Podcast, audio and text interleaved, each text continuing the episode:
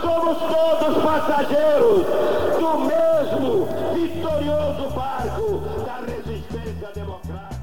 A de liberdade abre as asas sobre nós e restabelece nesse país as eleições diretas para que o nosso povo possa ter o direito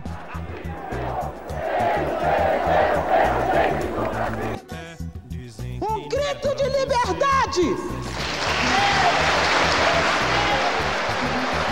O documento da liberdade, da dignidade, da democracia, da justiça social do Brasil. Que Deus nos ajude que isto se cumpra. Olá, pessoal. Aqui é Paulo Ricardo Schier e estamos começando o Café Democrático, nosso podcast sobre direito constitucional e democracia. Esse é o nosso programa número 1, um, o programa piloto, onde em voo solo vamos conversar um pouco sobre o histórico da Constituição Federal de 1988. A nossa viagem será longa, mas não temos pressa de chegar ao destino. Pegue seu café e boa audição. Muito bem. Vamos começar então fazendo um habeas corpus preventivo, porque o primeiro tema desse nosso podcast é um tema que envolve direito constitucional, é um tema que envolve história, e eu não sou um historiador. Então, o habeas corpus preventivo aqui tem uma finalidade bastante específica. Qual que é essa finalidade? É mostrar que, apesar de eu não ser historiador, é muito importante para o estudo do direito constitucional, especialmente da formação da Constituição de 1988, trazer à tona alguns elementos que mostram ou que são capazes de demonstrar que a Constituição de 1988 não nasceu do nada. Nós não tivemos um momento em que o povo brasileiro ou algumas pessoas iluminadas acordaram e disseram: Oh, vamos fazer uma nova Constituição? Vamos. Então, beleza, amanhã começamos um novo trabalho. Evidentemente que isso não sucedeu. A nossa Constituição, ela é produto de um contexto, ela é produto de um momento bastante específico em que ela se mostra como uma resposta resposta a um determinado passado, um passado que foi um passado de ditadura militar, um passado em que nós tivemos repressão de direitos fundamentais, em que nós tivemos aqui uma série de limitações ao funcionamento das instituições, como do próprio poder legislativo, como do próprio poder judiciário, que constantemente sofria intervenções, sofria interferências eh, do regime do regime ditatorial, um período em que nós não tivemos plena liberdade de expressão, um momento em que durante longo tempo é, teve tortura, desaparecimento de pessoas, é, os meios, os veículos de imprensa não podiam criticar o governo, não podiam se manifestar livremente em termos de política e assim por diante. Então, esse trazer à tona determinados elementos históricos aqui, muito menos do que fazer história, tem por objetivo, então, principal, apresentar o contexto que permitiu a manifestação da nossa Assembleia Nacional Constituinte, demonstrar que a Constituição Federal de 1988 ela tem determinadas características e se preocupa por determinadas questões, não por razões aleatórias, entender que as características da nossa Constituição, como o fato dela ser analítica, o fato dela insistir tanto na afirmação dos direitos fundamentais aqui, não decorre do acaso e também num período como o que nós vivemos hoje em dia, em que nós temos a emergência de determinados discursos terraplanistas, em que nós temos determinados discursos que são negacionistas, a ideia também é de mostrar para todos vocês que efetivamente nós não tivemos em 1964 ou entre 1964 e 1985 um regime democrático, que em 1964 não ocorreu realmente uma revolução gloriosa, uma revolução em nome da democracia, uma revolução em nome de determinados valores, porque aquilo não foi uma revolução, aquilo foi um golpe militar ou um golpe civil-militar, como vai ficar bem claro no decorrer da aula de hoje, que instituiu uma ditadura. Então, foi um golpe e foi o início de uma ditadura e não sem razão, se não fosse né, uma ditadura, é, nós não estaríamos nem falando em Constituição de 1900, em Constituição de 1988.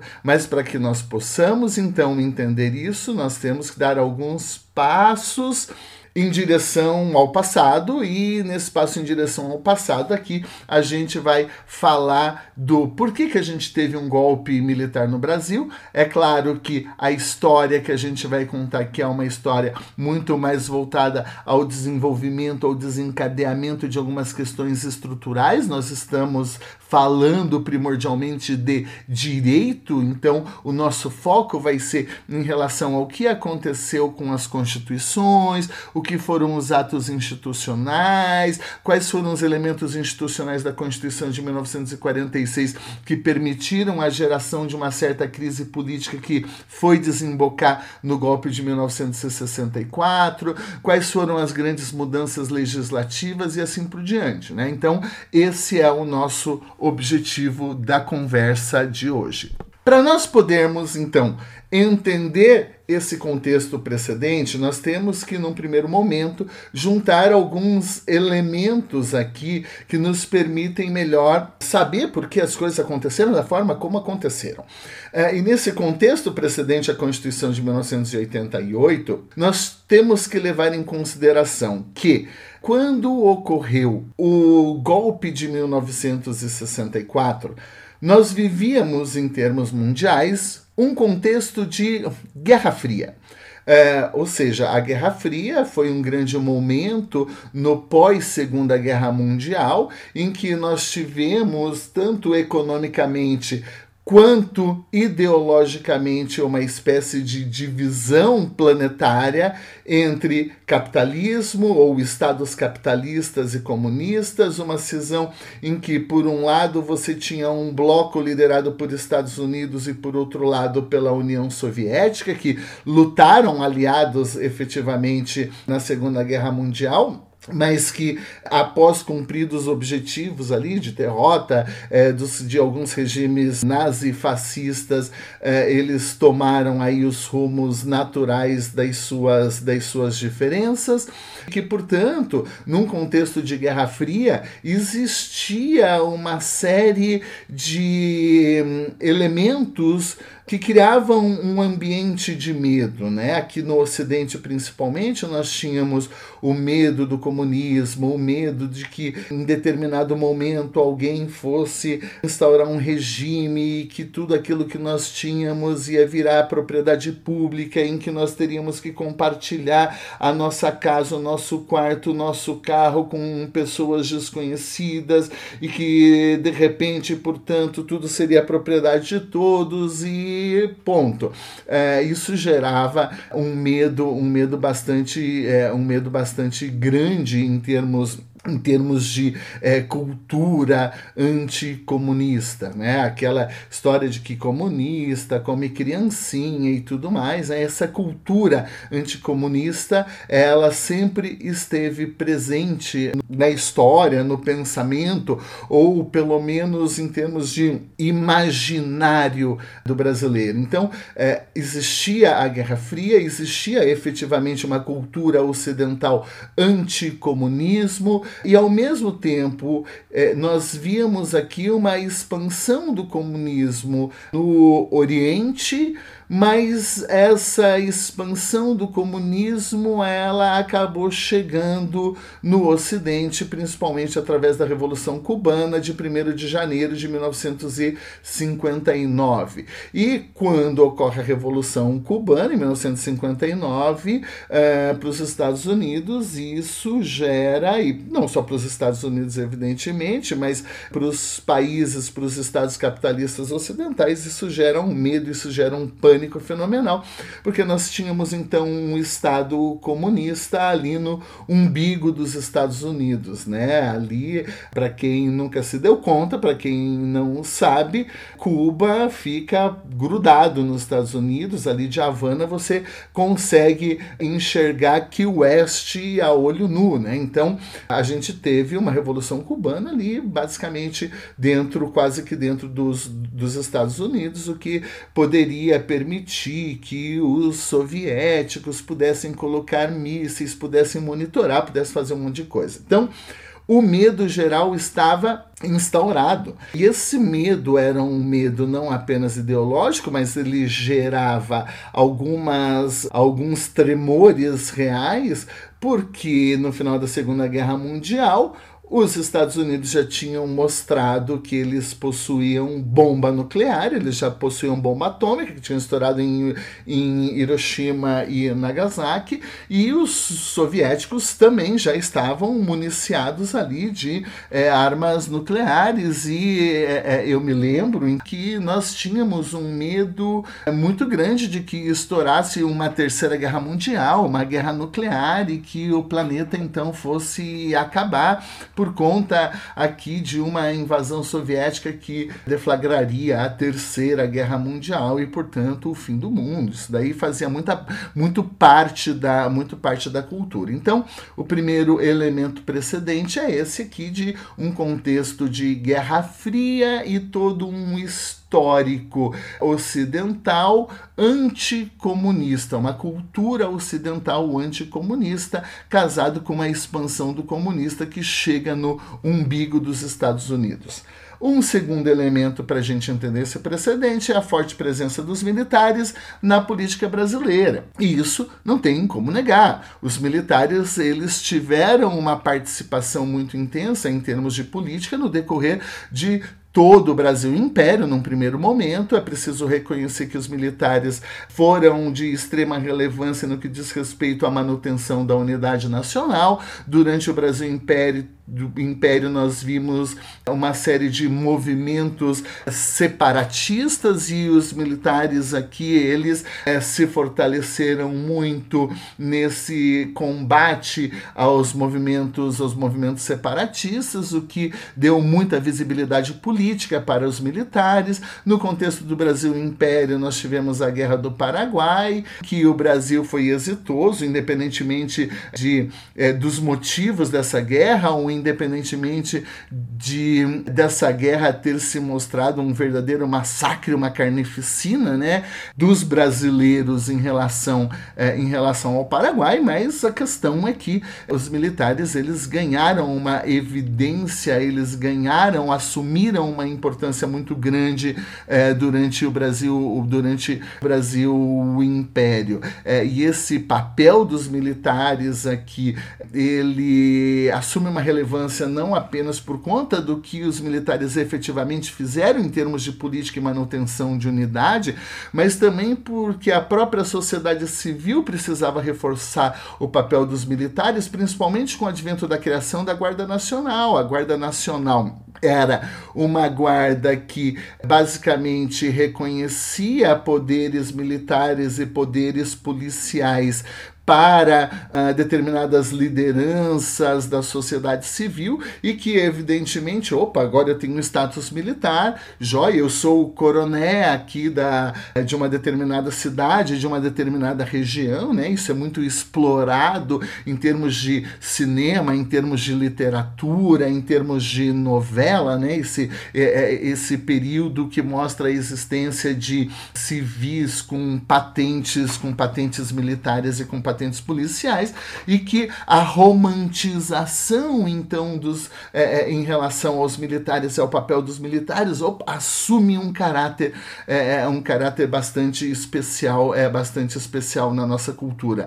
É, é claro que também nós não podemos esquecer que a própria proclamação da República aqui é, não pode ser atribuída exclusivamente aos militares, mas teve uma participação fundamental dos militares, né? Um dos pontapés, um dos impulsos da proclamação da República é, foi exata, é, decorreu exatamente de algum nível de insatisfação dos militares em face de Dom Pedro II, que é, não estaria valorizando é, a corporação e, portanto, os militares ali meio que se juntaram ou meio que se foram instrumentalizados pelas elites agrárias locais a fazer um movimento de negar, de negar aqui algumas mudanças, algumas transformações transformações que estavam sendo levadas a efeito ali já é, durante o governo de Dom Pedro é, de Dom Pedro II, mas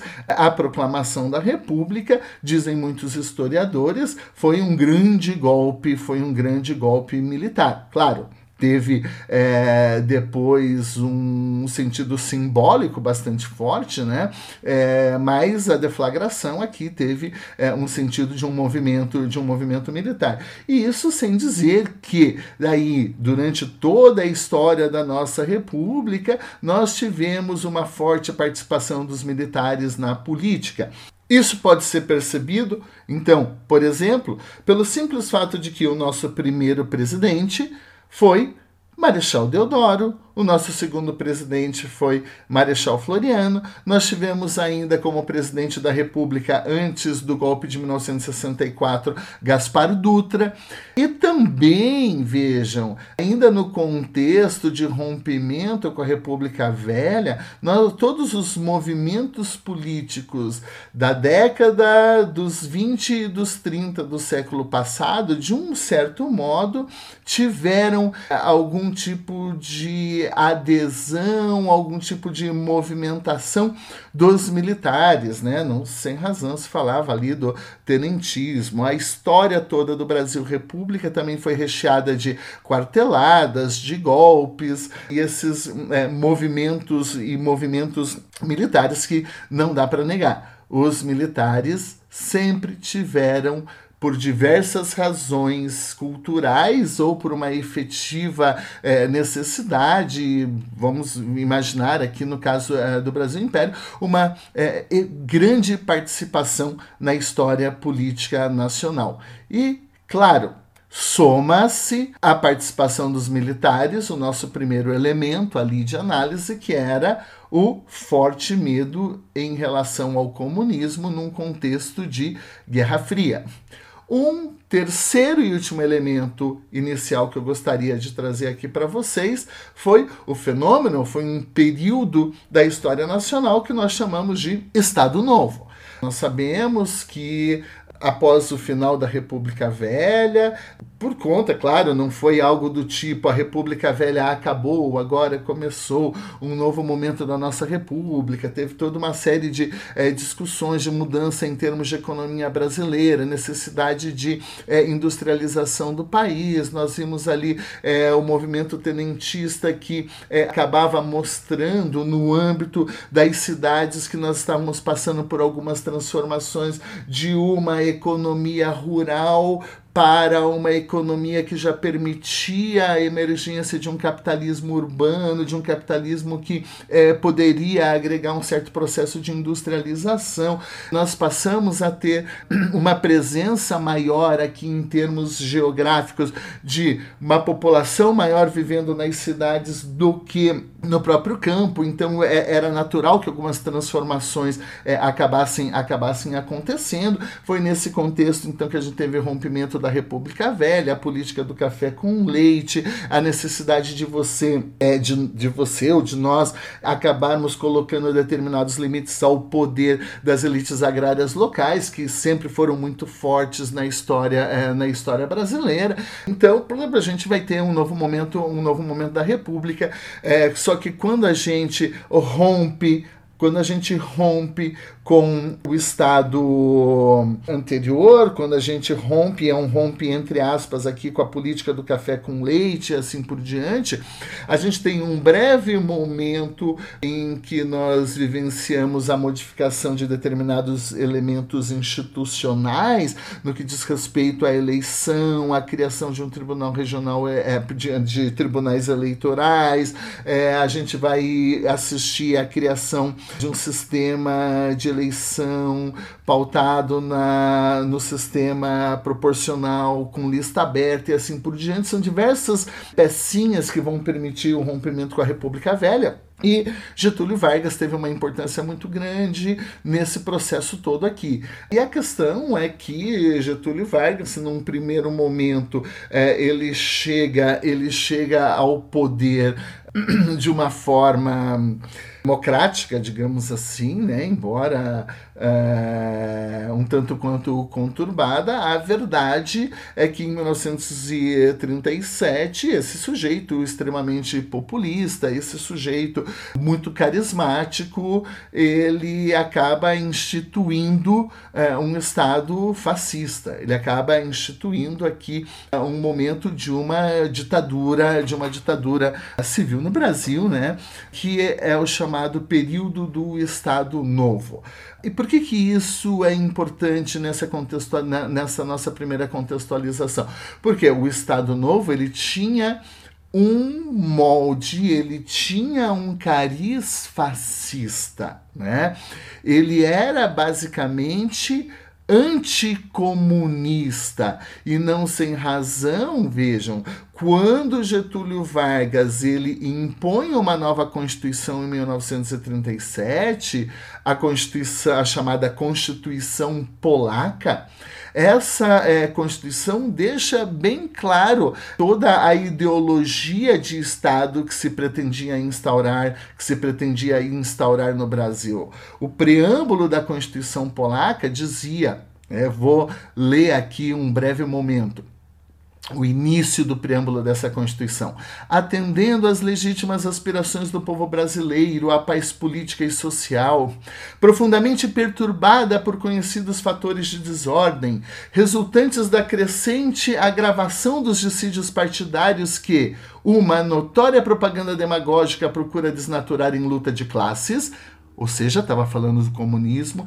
e da extremação de conflitos ideológicos tendentes pelo seu desenvolvimento natural resolver-se em termos de violência, colocando a nação sob a funesta iminência da guerra civil, e atendendo ao estado de apreensão criado no país pela infiltração comunista, se alguém tinha dúvida antes, agora ficou bem claro, que se torna dia a dia mais extensa e mais profunda, exigindo remédios de caráter radical e permanente e assim vai. Ele vai dizer que a gente vai precisar, na sequência, defender a paz, defender a segurança, defender o bem-estar do povo, combater o comunismo, impor valores de respeito à honra, à independência, ao nacionalismo e assim por diante. Então, decreta-se, na verdade, nós temos aqui então uma Constituição de 1937, que é uma Constituição outorgada, essa Constituição que é a Constituição polaca. Ora, a gente sabe, é, e não é o objetivo dessa conversa falar de forma pormenorizada da Constituição polaca, mas essa Constituição polaca que ela permitiu uma grande repressão em termos políticos, ela permitiu aqui é, a perseguição de é, comunistas, a gente teve episódios de tortura, a gente teve o famoso episódio da Olga Benário, é, a gente teve aqui mortes, desaparecimentos, perseguição de artistas, inclusive, né, que entendia-se que propagavam, que divulgavam músicas contra a moralidade nacional, até por um determinado período é, foi proibida a execução de samba nas rádios e sambistas eram perseguidos e presos.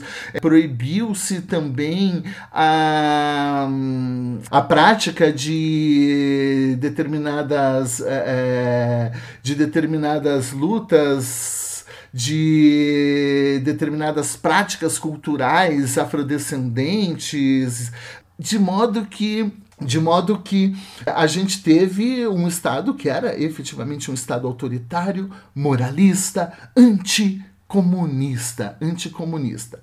Ok. Passa esse período de Estado Novo. E quando isso daí acontece, toda a ideologia fascista, toda a ideologia moralista do Estado Novo fica de uma certa forma presente na cultura nacional. Getúlio Vargas, né, ele criou todo um sistema de educação nacional, todo um sistema de é, criação, notem, de uma cultura nacional, e aqui até inclusive os movimentos modernistas estiveram presentes, aqui a própria obra do Gilberto Freire no Casagrande Senzala, né, que vai falar aqui de que o, a, aquela, aquele modo de ser do brasileiro, do jeitinho brasileiro, é, de uma democracia de classes e tudo mais, é, essas ideias elas são tomadas pelo governo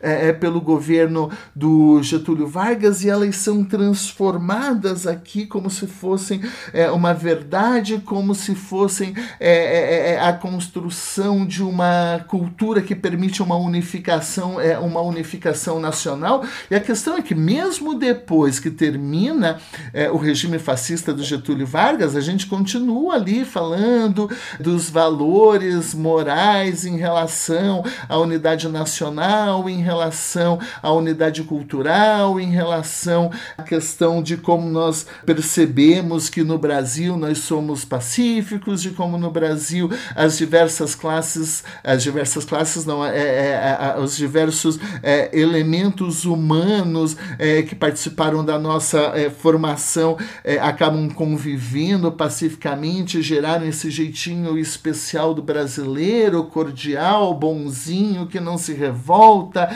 que é pacífico e assim por diante. Opa! É, é, é, a gente percebe que os elementos culturais e ideológicos eles permanecem mesmo depois, mesmo depois do Estado Novo. Muito bem. Então somam, somam-se é, esses elementos: Guerra Fria, medo do comunismo.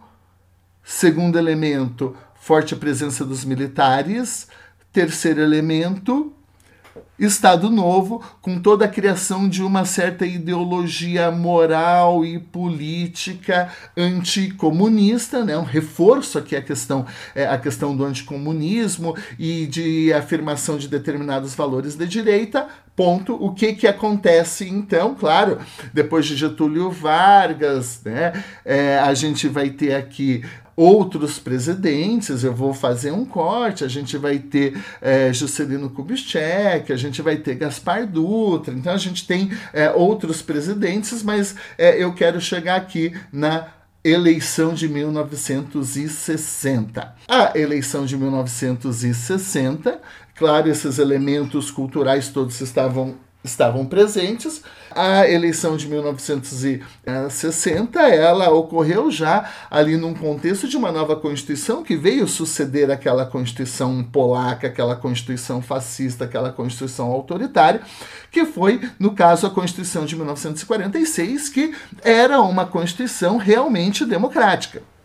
Essa Constituição de 1946, ela tinha algumas características né, é, é naturais para a época e é, essas decisões variam historicamente de estado de estado para país para país e uma dessas características ali da Constituição de 46 previa mandato de cinco anos. E também no que diz respeito à eleição do presidente da República havia a previsão de que o presidente poderia ser eleito por um partido e o vice-presidente presidente poderia ser eleito por outro partido. Ou seja, a eleição não ocorria em chapa como nós temos hoje, em que você vota no presidente e você vota no vice-presidente dele. Você podia escolher o presidente de uma chapa e o vice-presidente de outra chapa.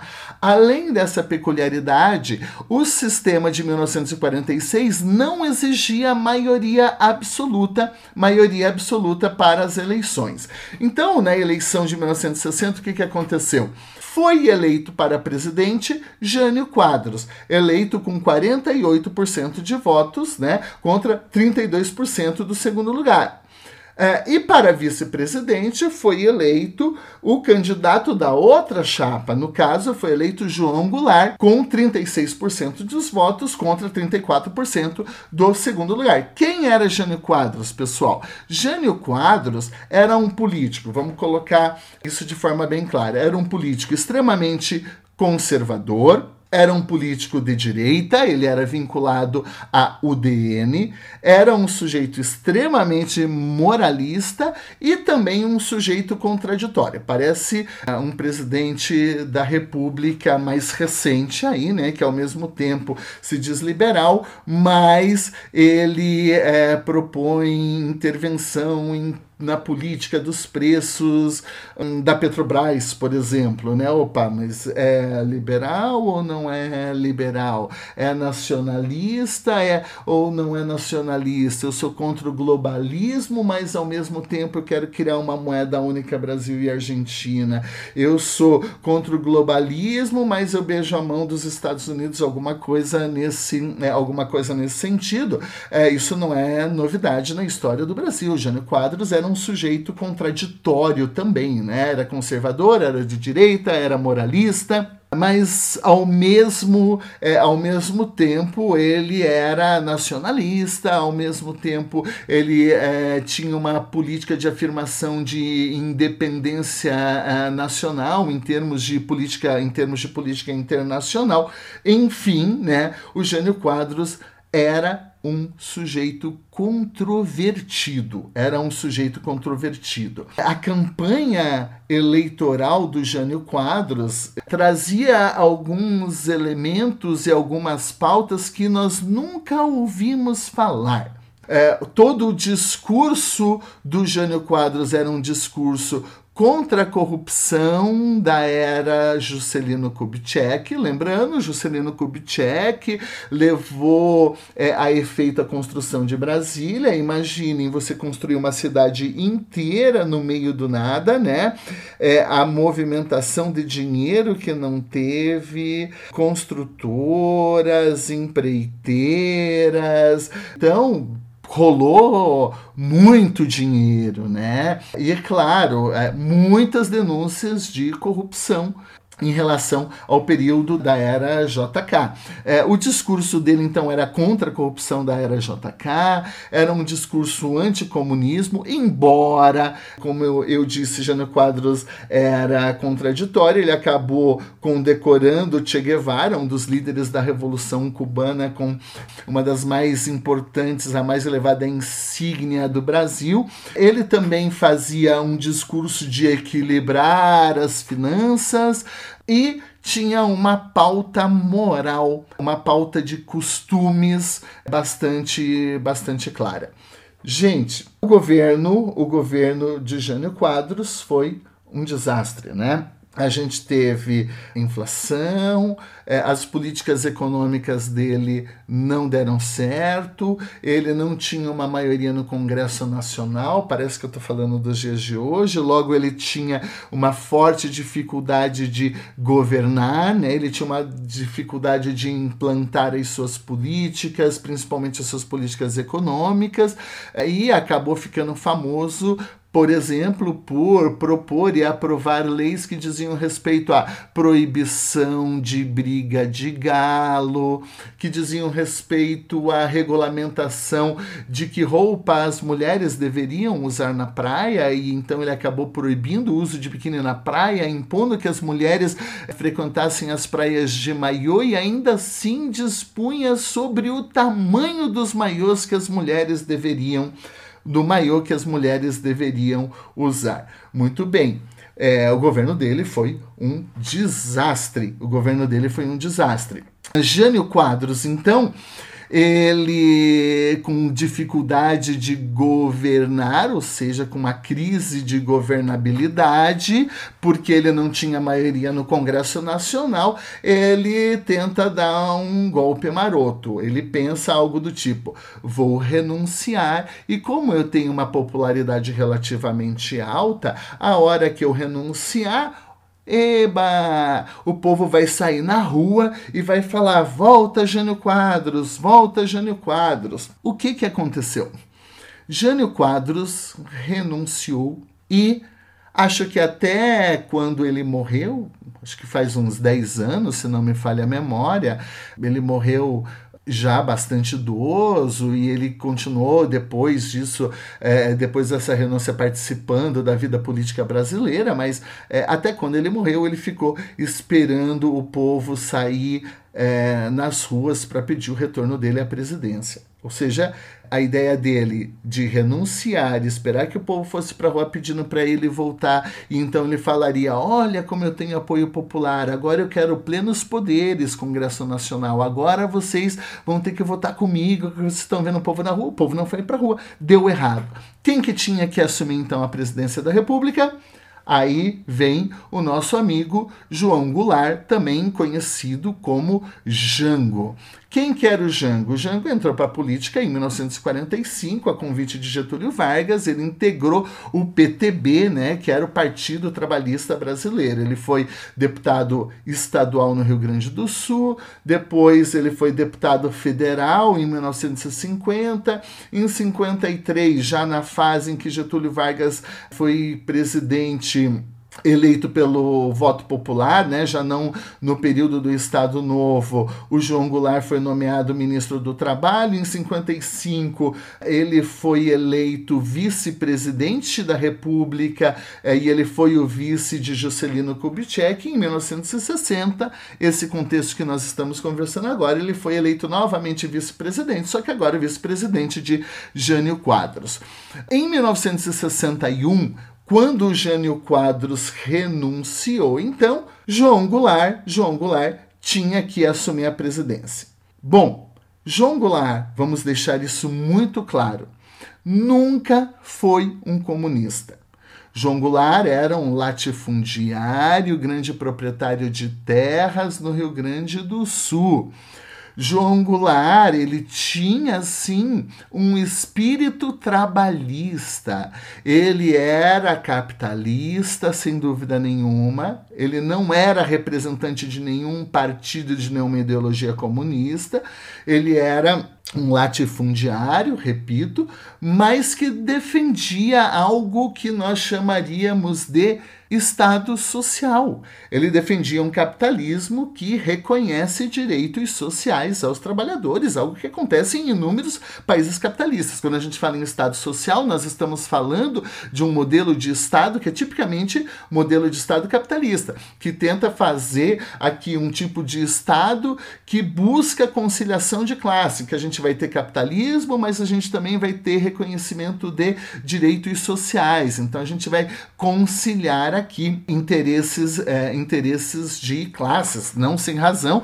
Durante muito tempo, para quem é comunista, né, os comunistas sempre se declararam inimigos aqui do Estado, do Estado social. Afinal de contas, o Estado social seria uma forma de embuste para se manter o capitalismo, enganando, entre aspas, aqui, né, o proletariado, as classes trabalhadoras com determinados direitos que não são efetivamente cumpridos porque esses direitos aqui eles não são, digamos, realizados de forma plena. Esses direitos eles se afirmam apenas como normas, mas eles nunca se tornam reais, porque afinal de contas depende de uma série de outros elementos, blá blá blá, de modo que os direitos sociais eles seriam meramente ideológicos, os direitos sociais eles seriam meros instrumentos de dominação Em suma, por que, que eu estou dizendo isso? Para dizer que Estado social e defender direitos sociais não é algo comunista. E o João Goulart, então, não era um comunista, ele era um defensor dos, do Estado social. É, ele era é, defensor de direitos sociais. E, portanto, claro, ele tinha um apelo, ele tinha um apelo muito forte com sindicalistas, com o movimento operariado, embora não fosse comunista, é claro que ele gera uma empatia maior com os movimentos é, sociais, principalmente, principalmente dos trabalhadores. Enfim, esse sujeito não comunista, claro, ele acabou precisando assumir a presidência da República. E aqui instaura-se uma crise. Por quê? Porque os militares eles associaram a figura do João Goulart ao comunismo. Havia um medo efetismo do comunismo, porque nós estávamos ali a um, dois anos depois da Revolução Cubana e a proximidade de João Goulart com os interesses da classe operária e sindicatos e assim por diante, fez acender uma luzinha. Opa! Nós temos aqui a chance de ter comunismo no Brasil. E quando o Jânio Quadros renuncia, onde é que estava o João Goulart? Na China comunista. Uou, ele estava na China. Enfim, os militares dizem: não vai assumir João Goulart. E aí inicia-se uma grande crise, assume, não assume. Nesse momento de crise, então, Leonel Brizola, um importante político brasileiro desde então, né, do Rio Grande do Sul, que era, diga-se de passagem, se não me falha a memória, cunhado do João Goulart, ele inicia a famosa campanha da legalidade para dizer: tem que aplicar a Constituição. João Goulart tem que assumir. A Constituição diz que ele é o vice, renunciou o presidente, então o Jango tem que assumir. Ah, essa campanha toma aí um, uma dimensão, uma dimensão nacional, inclusive com alguma movimentação de tropas aqui no sul. Isso faz com que, então, os militares falam, não, mas não vai por conta do comunismo, aquele papo todo que a gente já sabe, e conseguem chegar a um acordo. É, nesse acordo, o Leonel Brizola é, não ficou muito feliz, enfim, mas nesse acordo que foi feito, chegou-se a seguinte situação. Então, os militares aceitariam, ou determinada parte da classe política brasileira aceitaria a volta de João Goulart para o Brasil. Aí o João Goulart assumiria o governo, só que o nosso sistema de governo já não seria mais o presidencialismo, seria o parlamentarismo. E, portanto, quem governa efetivamente é o primeiro-ministro. Então, nessa brincadeira, o João Goulart ficaria como presidente, ou seja, chefe de Estado, com alguns poderes políticos mas poderes políticos bastante reduzidos e toda a parte de governo efetivamente aqui ficaria nas mãos do é, ficaria nas mãos do primeiro-ministro. Essa foi a solução parlamentarista. O governo parlamentar, então, ele funcionou aqui no Brasil República entre 1961 e 1963, né? O, nós tivemos três primeiros ministros. O primeiro ministro, o primeiro primeiro ministro que nós tivemos foi Tancredo Neves, que era do PSD. No segundo primeiro ministro que nós tivemos foi Francisco Brochado da Rocha também do PSD, se não me falha a memória, e o terceiro foi o Hermes Lima, que era do PTB, que era do PTB. A questão é que o próprio João Goulart acabou boicotando, criando dificuldades, indicando alguns nomes que não tinham grande aceitabilidade, às vezes, dentro do próprio Congresso Nacional e que, portanto, tinha dificuldade de emplacar as políticas. Em resumo, ao invés de resolver o problema da governabilidade, a solução parlamentarista acabou criando uma série de embaraços e dificuldades em termos de governabilidade governabilidade. Então, o João Goulart deu um golpe de eh, não é um golpe na verdade né mas ele é, deu uma sacada fenomenal ele convocou um plebiscito no início de 1970 de 1963 para que o povo fosse para as urnas para escolher entre queremos a volta do presidencialismo ou mantemos o parlamentarismo e daí pessoal oito 80% da população brasileira falou: volta o presidencialismo. E viva, vamos ter presidencialismo de novo. Quando volta o presidencialismo, olha só, aí a gente já entra no contexto que vai ocorrer o golpe de 1964. O João Goulart assume a bomba do governo em que nós tínhamos um período inflacionário forte, nós tínhamos dificuldades fiscais. Imaginem, o Brasil se endividou para caramba para construir Brasília, né? Fez empréstimos internacionais, e isso acabou comprometendo as finanças, as finanças brasileiras. Claro, não só por isso, evidentemente, mas a gente vivia, passava por um período de crise, de crise econômica, a gente vivia, passava também por um período de instabilidade política, porque nós tínhamos aquele contexto todo de anticomunismo, guerra fria.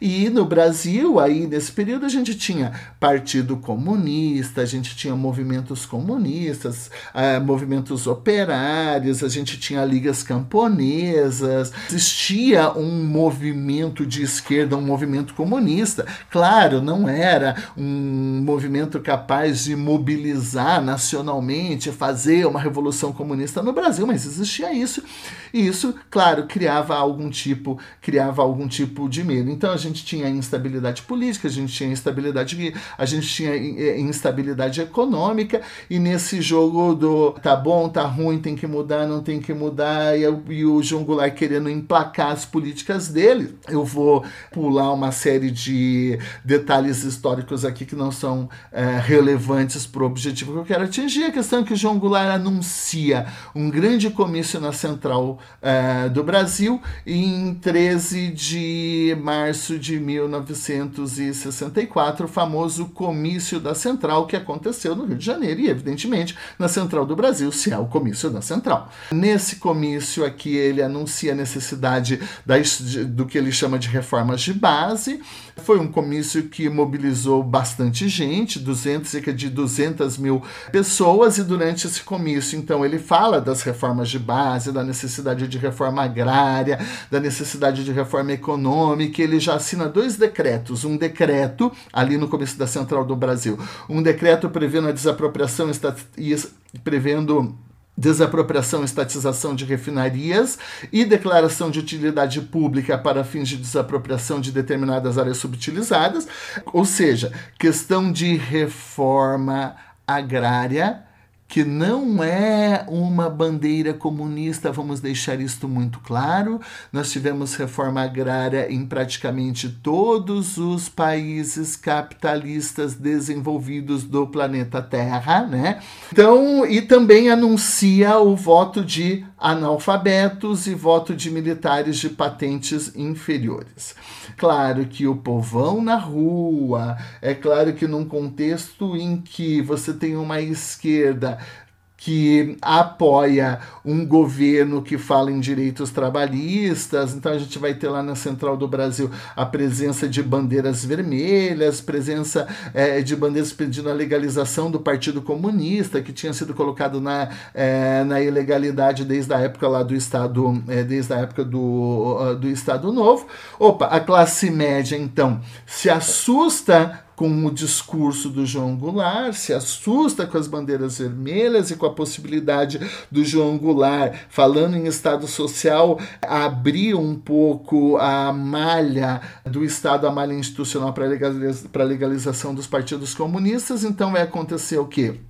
Uma reação então, no dia 19 de março de 1964, né, quase praticamente uma semana depois do comício da Central, cerca de 500 mil pessoas vão fazer uma manifestação contra João Goulart no centro de São Paulo E aí é essa marcha conhecida como a Marcha da Família com Deus pela Liberdade, né? Na história recente do Brasil, as senhoras e uh, alguns cidadãos batiam panela né, contra o comunismo, contra determinados partidos políticos. Isso já acontecia no contexto ali da Marcha da Família com Deus pela Liberdade, só que não se batia panela. Né? As mocinhas e senhoras iam para a janela dos prédios, balançavam lencinhos brancos né, é, para dizer que eu sou da paz, eu sou de Deus, eu sou da família, eu sou a favor da liberdade, evidentemente que com o apoio de determinados setores da igreja, a Marcha da Família com Deus pela Liberdade teve uma grande repercussão e foi realmente né, é uma grande movimentação popular. Então a gente tem aqui é, uma tensão, né? Movimentos populares na rua a favor do João Goulart, a favor dos direitos sociais, a favor da reforma agrária e com todo um rótulo de oh meu Deus, a ameaça comunista tá aí com João Goulart. E por outro lado, o povo na rua, a marcha da família, anticomunismo, anti-João anti -João Goulart, anti-reforma agrária, anti-bandeiras vermelhas, anti-determinadas né, pautas de, é, econômicas colocadas pelo, é, pelo João Goulart. A tensão já estava grande. O estopim vai acontecer quando? A coisa vai ficar feia quando, em 24 de março de 64, ocorre uma revolta dos fuzileiros navais no Rio de Janeiro, chefiada pelo Cabo Anselmo. Essa revolta dura alguns dias, acaba a revolta. Evidentemente, nós sabemos que no exército, ah, não só no exército, até porque aqui não é exército, a gente está falando de marinha, né? É, mas nas Forças Armadas, a questão questão da hierarquia é muito importante, ela é muito relevante, então precisa, é necessário você punir os fuzileiros navais. Os fuzileiros navais são punidos, são presos, mas quem que é o chefe maior do é, Exército, Marinha e Aeronáutica, portanto das Forças Armadas, é o presidente da República e o presidente da República acaba aqui meio que perdoando os fuzileiros navais, o que gera uma insatisfação muito grande no Exército. Para piorar a questão, então, agora parte da sociedade civil na rua contra João Goulart, contra o medo do comunismo, contra as reformas. Mas militares insatisfeitos com João Goulart, não só por conta de um certo medo comunista, mas certamente influência de uma certa doutrina americana ou de uma certa interferência americana. Isso é algo extremamente polêmico, tem inúmeras discussões, mas dentro do exército brasileiro, né, querendo impedir a expansão do comunismo, embora, repito, esse risco não existia no Brasil efetivamente. E uma insatisfação dos militares, né, nesse, já nesse contexto que já era um tanto quanto conturbado, por conta da posição do João Goulart é, em relação à revolta dos fuzileiros, dos fuzileiros navais. Então, o que, que vai acontecer? João Goulart ele vai participar de um jantar no Automóvel Clube no Rio de Janeiro, que era um jantar, um evento, se não me falha a memória, organizado pelos próprios militares. O povo falando: não vai, João Goulart, não vai, os militares não estão felizes com você. E ele vai. Não só vai, como reitera e faz todo o seu discurso pró-reformas.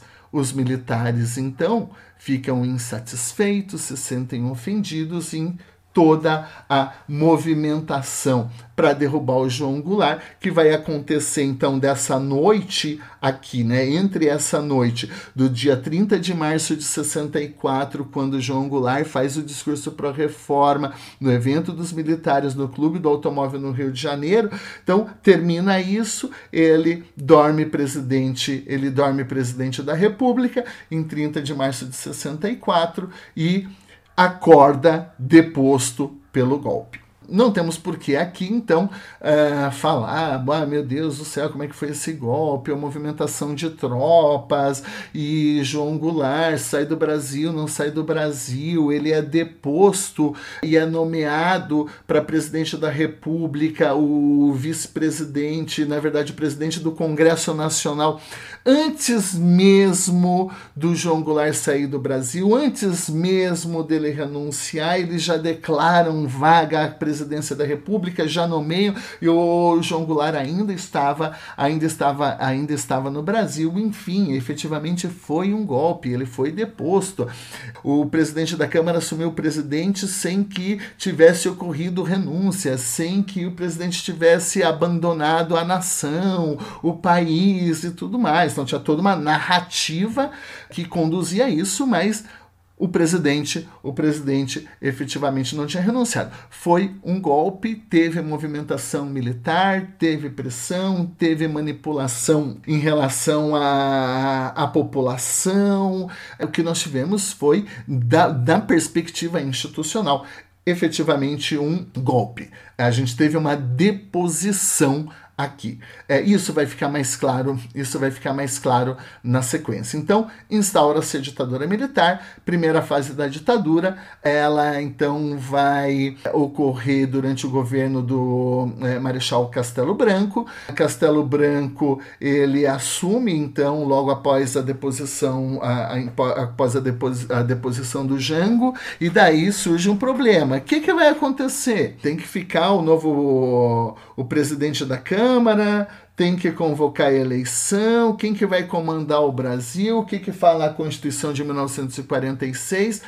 Esqueça a Constituição de 1946.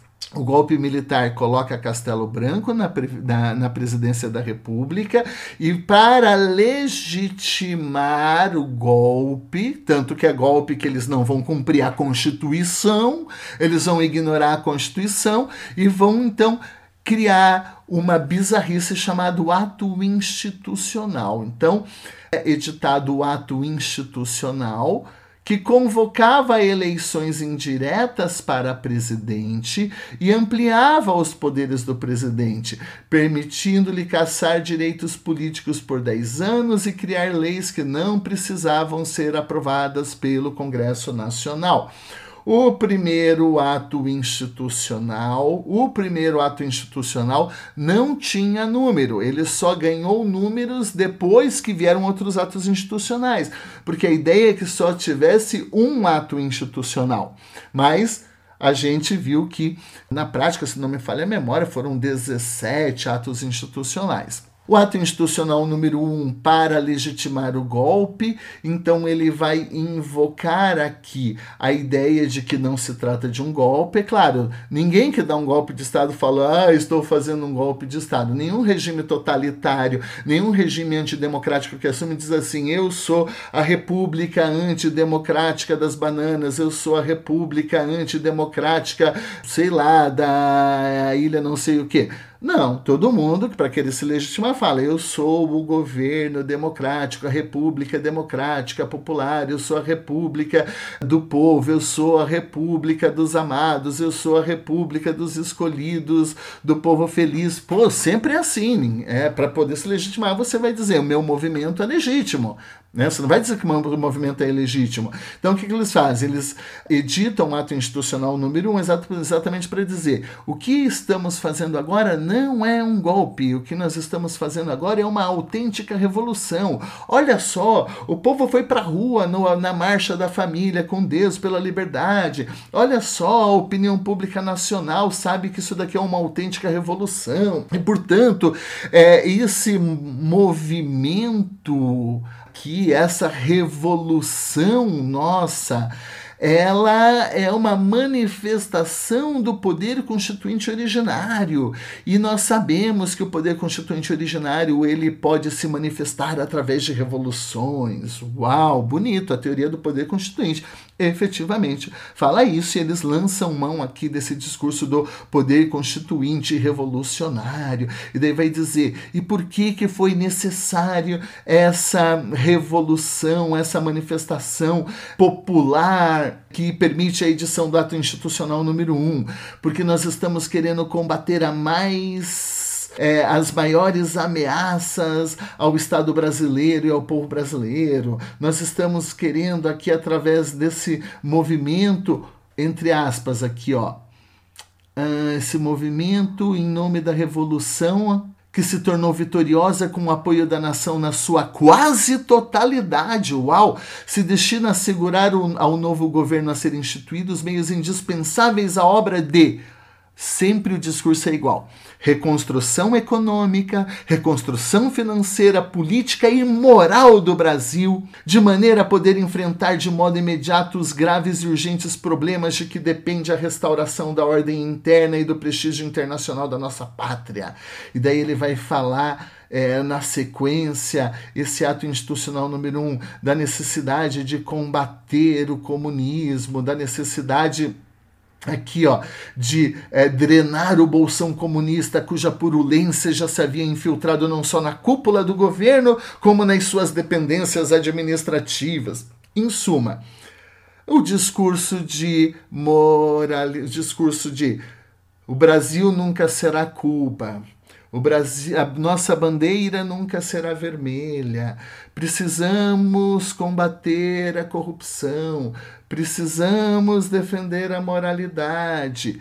Isso tudo foi o movimento ou foi o discurso invocado para justificar e para legitimar o golpe de 1964. Então, o ato institucional número um, ele traz esse preâmbulo bem claro, ele, se, ele legitima o golpe com a invocação com a invocação é, de poderes constituintes, e daí ele já vai prever eleição indireta, como eu falei, e cassação de direitos políticos, e na sequência, e na sequência, o que nós vamos assistir é exatamente isso. Ficaram suspensos por 10 anos os direitos políticos de todos os cidadãos vistos como opositores ao regime, dentre eles congressistas, militares, governadores. Nesse período também surgia a ameaça de cassações, prisões, enquadramentos como subversivos e eventual expulsão do país, o que efetivamente, o que efetivamente ocorreu. Logo nesse início nós já tivemos aqui alguns casos de é, tortura, a gente já teve algumas prisões e assim por diante. É, no decorrer do ato institucional é, número 1, um, e nessa fase inicial, como eu comentei, quem assume como presidente da República é Castelo Branco. O general Castelo Branco era líder né, de um grupo do exército que o pessoal chamava o grupo da Sorbonne, ligado à Escola Superior de Guerra. Então ele era, digamos, é, militar, ele fazia parte é, aqui desse movimento do golpe, mas ele não era da chamada linha dura, da porradaria, embora teve repressão, teve perseguição, teve prisão, mas ele não era linha dura. Ele era de um grupo, entre aspas, mais intelectualizado do exército. E ao assumir a presidência, ele afirmava que seu objetivo era implantar, olha só, uma democracia restringida, né? E para ele isso significava atuar na reformulação política e econômica do Estado com o propósito de combater o comunismo e promover a consolidação da democracia, algo do tipo para combater a a, a, o comunismo nós vamos ter uma democracia pero não mucho, uma democracia que não é uma democracia plena. O Castelo Branco ele já idealiza no seu governo aqui mecanismos de repressão como o Sistema Nacional de informações, é, além de levar a efeito efetivamente perseguições políticas, tortura a opositores, embora ainda estivesse em vigor nesse período é, o, habeas, o habeas corpus. É, lideranças sindicais e lideranças camponesas já foram mortas é, no contexto do é, governo de Castelo Branco e, como eu disse, governadores eleitos perderam, acabaram perdendo seus mandatos, mas daí por força de um outro ato, por força de um outro ato institucional. A gente tem então o início de uma ditadura num contexto de um golpe institucional em que os militares assumem um poder e assumem um poder, evidentemente, não através de um movimento que era um movimento exclusivo deles, mas com o apoio da sociedade civil que foi à rua pedindo: ei, entre aspas, a brincadeira que queremos intervenção militar constitucional, queremos intervenção, os militares, pelo amor de Deus, venham venham, venham combater o comunismo, pois nossa bandeira nunca será vermelha, e efetivamente foi isso que eles fizeram, ok? Eles acabaram então é, assumindo aqui com apoio, com apoio, uh, com apoio popular para Claro, não é unânime, como eles falam ali no ato institucional, no, no, no início, na fundamentação, nos considerandos do ato institucional número um, mas tinha um apoio, é, um certo apoio de uma parcela da sociedade civil. A questão que é o fato de ter apoio de uma parcela da sociedade civil não te dá o direito de passar por cima da Constituição, não te dá o direito de você derrubar um governo, de você não fazer eleição, de você você, em suma, passar por cima de direitos fundamentais, não te dá o direito de você torturar, não te dá o direito de você implantar censura, não te dá o direito de vigiar, porque uma parte da população não quer é, uma determinada uma determinada política. É, então, apoio popular não significa apoio para rompimento institucional. Então, ok, tinha uma, uma parcela da população que não queria o João Goulart, certo, mas isso não deve conduzir a um golpe golpe é, e a instauração de um Estado, de um Estado autoritário. É claro que já no governo Castelo Branco, então, o que, que a gente tem de, de elemento importante aqui para entender o constitucionalismo brasileiro? Usa o, a, o próprio surgimento dessa figura ato institucional, que implica, então, na criação de uma figura esdrúxula, que não existia no direito brasileiro, que vai se sobrepor à própria Constituição que vai colocar como atos de governo, ao mesmo tempo como atos de governo e atos constituintes, atos que não poderão, a gente vai é, deixar isso mais claro daqui a pouco, ser controlados judicialmente. Você não pode entrar com uma ação direta de inconstitucionalidade contra o ato institucional, porque ele é manifestação direta do poder constituinte, ele está acima da própria, é, ele está acima da própria Constituição. Então, a gente inventa uma figura jurídica aqui meio bizarra, meio bizarra, é, que é uma espécie de é, instrumento de um poder constituinte permanente, digamos assim, né? Então, toda vez que precisa um movimento revolucionário, ah, institui um ato,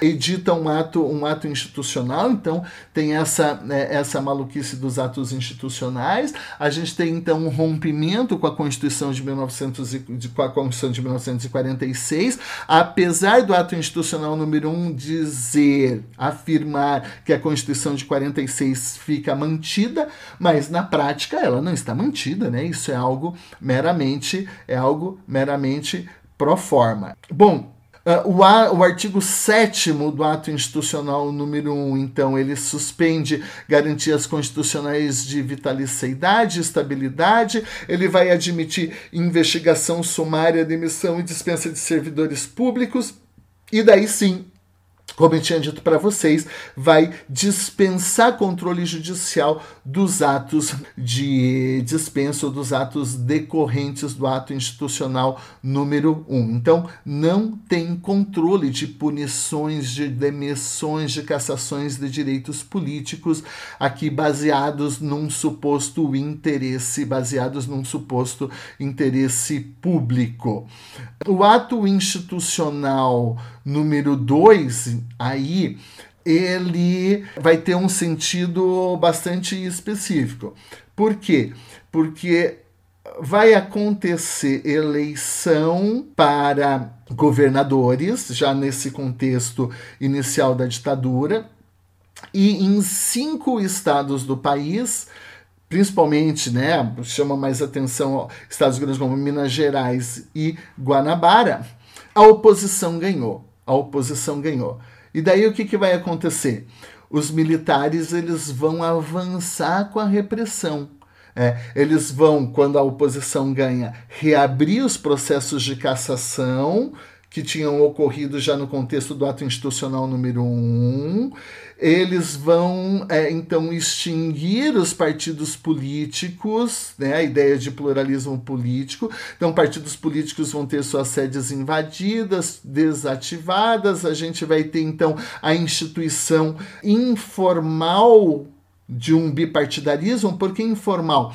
Porque a, a, a, o AI2 ele vai possibilitar a existência de mais do que dois partidos políticos, só que para que outros partidos políticos existam, a exigência era muito grande em termos de quantidade de número de senadores e de número de, e de, número de deputados federais, que acabava inviabilizando os partidos pequenos. Então, os diversos partidos existentes tiveram que ir se amoldando para atingir ali o número mínimo de, de, de, de, senadores, deputados e governadores exigidos para que eles pudessem existir, o que na prática faz com que nós tivéssemos só dois partidos políticos a partir de então. A gente vai ter o partido político do governo, a Arena, a Aliança Renovadora Nacional, e o outro partido, é, no início tem um nome feio, Modebra, Movimento Democrático Brasileiro, que vai virar o MDB. É, então, isso tudo por quê?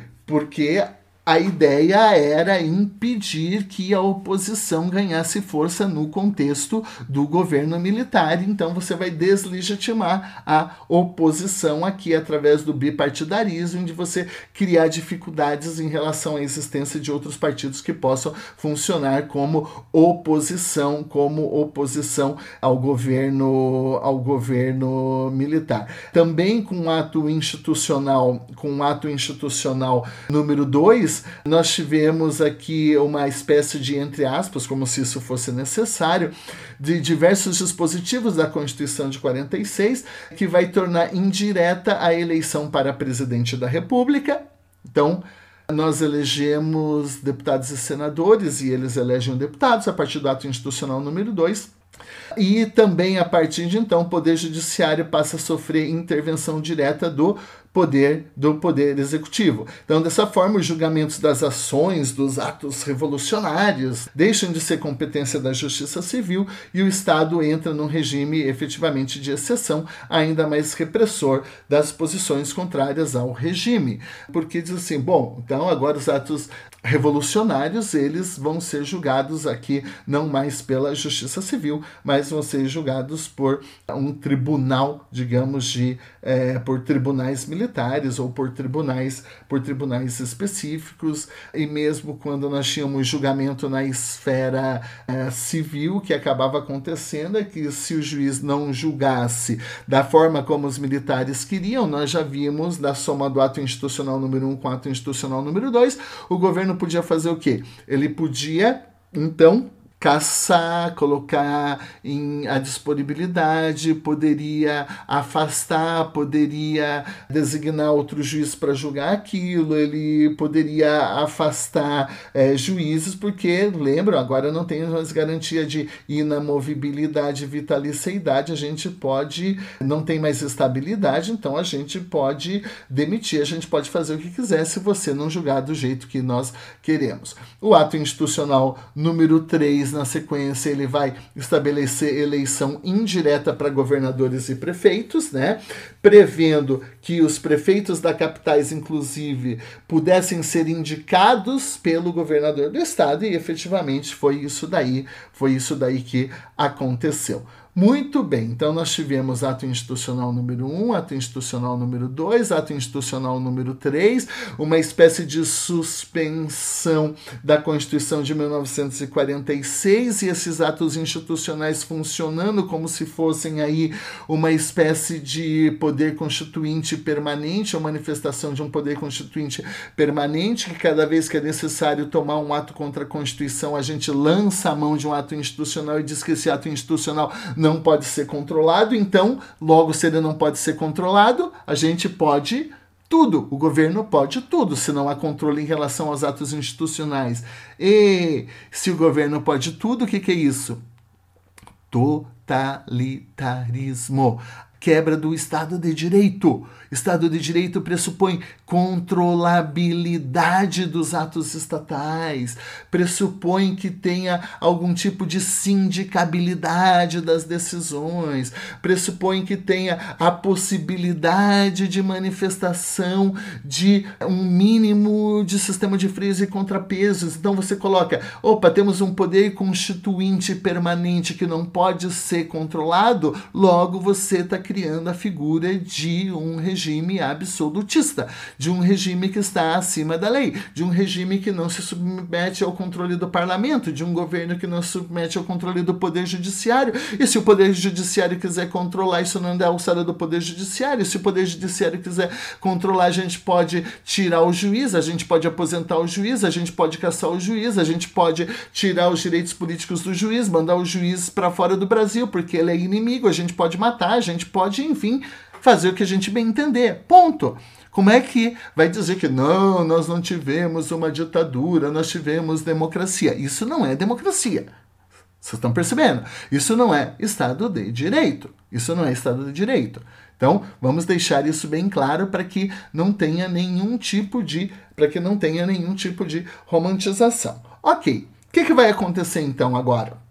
ia acabar o governo do Castelo Branco. Né? A gente já teve esses outros atos institucionais todos. E tinha que ter convocação para eleição.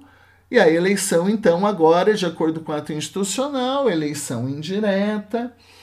Começam a se mobilizar, então, a sociedade civil, Juscelino Kubitschek de novo, Ademar de Barros, e começa a movimentação política toda, o povo, ih, meu Deus, Vão voltar agora os comunistas para o poder, ou agora vai assumir um pessoal vinculado a uma ideia democrática que vai refrear essas reformas, essas transformações que nós, estávamos, que nós estamos fazendo no Brasil.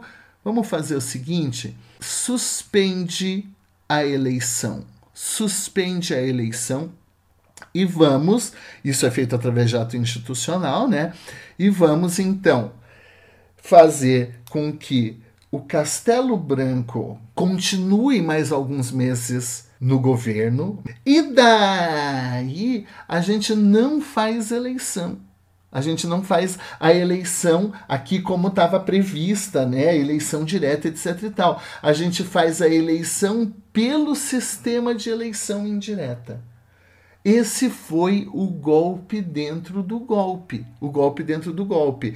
Você através de um ato institucional, você suspende a eleição para presidente da República que estava prevista lá na Constituição. Você diz: Eu não vou aplicar a Constituição, azar da Constituição, esse ato não pode ser controlado pelo Poder Judiciário, e digo: agora então vai ser eleição direta. E daí, quando eu faço para eleição direta, eu crio um sistema que é bipartidário, logo eu anulo toda a oposição, olha que bonitinho. Então, toda mobilização de oposição ela fica limitada. Se você for oposição, crio a eleição indireta, logo agora eu posso controlar quem vai votar, tanto na situação quanto na oposição. Eu conheço o voto de cada um. E agora nessa eleição vamos fazer o quê? Ah, votou contra? Caça o seu direito político. Votou contra, opa, suspenda o seu direito político por 10 anos. Votou contra, mando você para fora do Brasil. Votou contra, tchau, tiro, tchau, pronto, acabou a oposição. Quem que vai ganhar a eleição? Sempre vão ser os aliados do golpe, sempre vão ser os aliados do regime. Isso que vai garantir com que eles, ó, oh, mas eles foram eleitos mas foram eleitos num sistema em que não tinham garantias eleitorais, em que não tinha oposição, em que você caçava direitos políticos de quem fosse da oposição. Logo, é claro que você é o dono da regra do jogo, é claro que você sempre vai ganhar, é claro que você sempre vai levar a melhor nesse tipo de sistema eleitoral, e é o que vai acontecer. Então, através de um sistema de eleição indireta, quem vai assumir a presidência, a presidência da República na sequência vai ser Costa, vai ser o Costa e Silva. É, o Castelo Branco, já no final do seu governo, ele institui mais um, o, o ato institucional, então, número 4.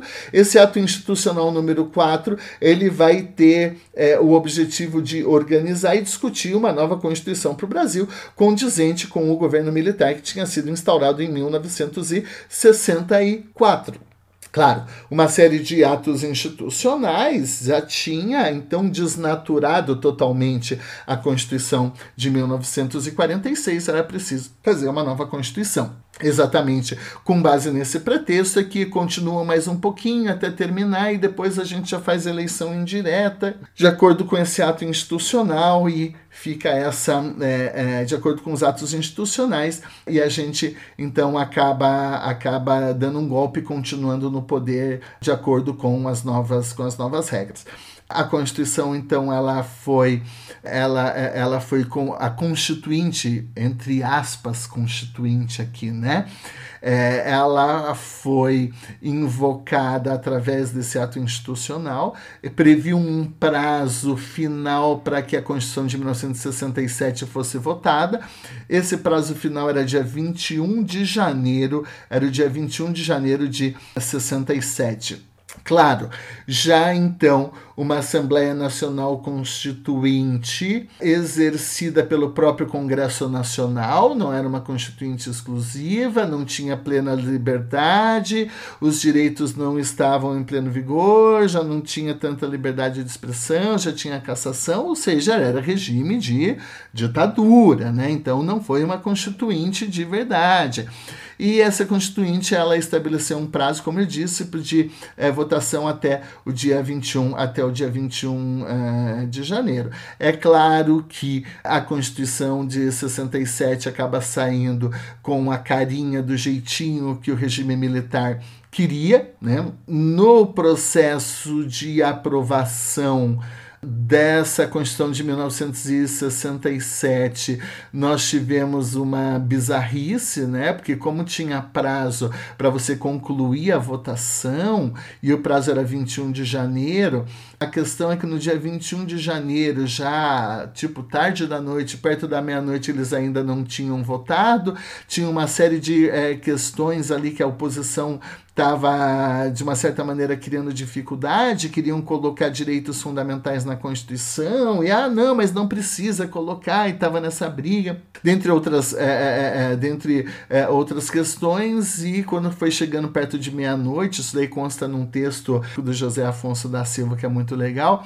é, o José Afonso da Silva, ele conta que quando estava chegando meia-noite, a votação do projeto não tinha terminado. Então, faltando um diz é, vamos, eu acredito é, que não seja apenas uma anedota, né, mas é, é, é uma pesquisa histórica aqui do Zé Afonso da Silva. Ele conta que, faltando um minuto para terminar o prazo fatal, o presidente do Congresso, senador Auro de Moura Andrade, determinou que fossem parados todos os relógios do recinto do Congresso para que, pelos relógios da casa, não se esgotasse o tempo enquanto não se encerrasse a votação da matéria, com um argumento um tanto ridículo ridículo de que o tempo do Congresso se marcava pelos seus relógios. E assim, concluída a votação, já na manhã do dia seguinte, ele mandou reativar os relógios e tudo ficou como se tivesse sido feito dentro do prazo. Essa partezinha eu li do José Afonso da Silva.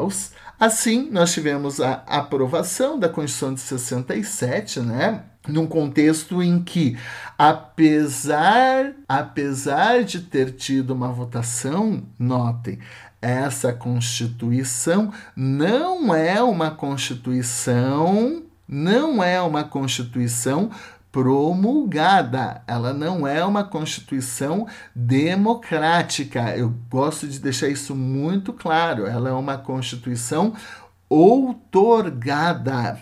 Era um contexto de ditadura. Teve votação, professor, teve, mas não tinha a efetiva possibilidade de oposição, não tinha possibilidade de você efetivamente votar contra essa Constituição, porque senão você tinha seus direitos políticos cassados, você podia ser removido, você tinha, podia ser mandado para fora do país.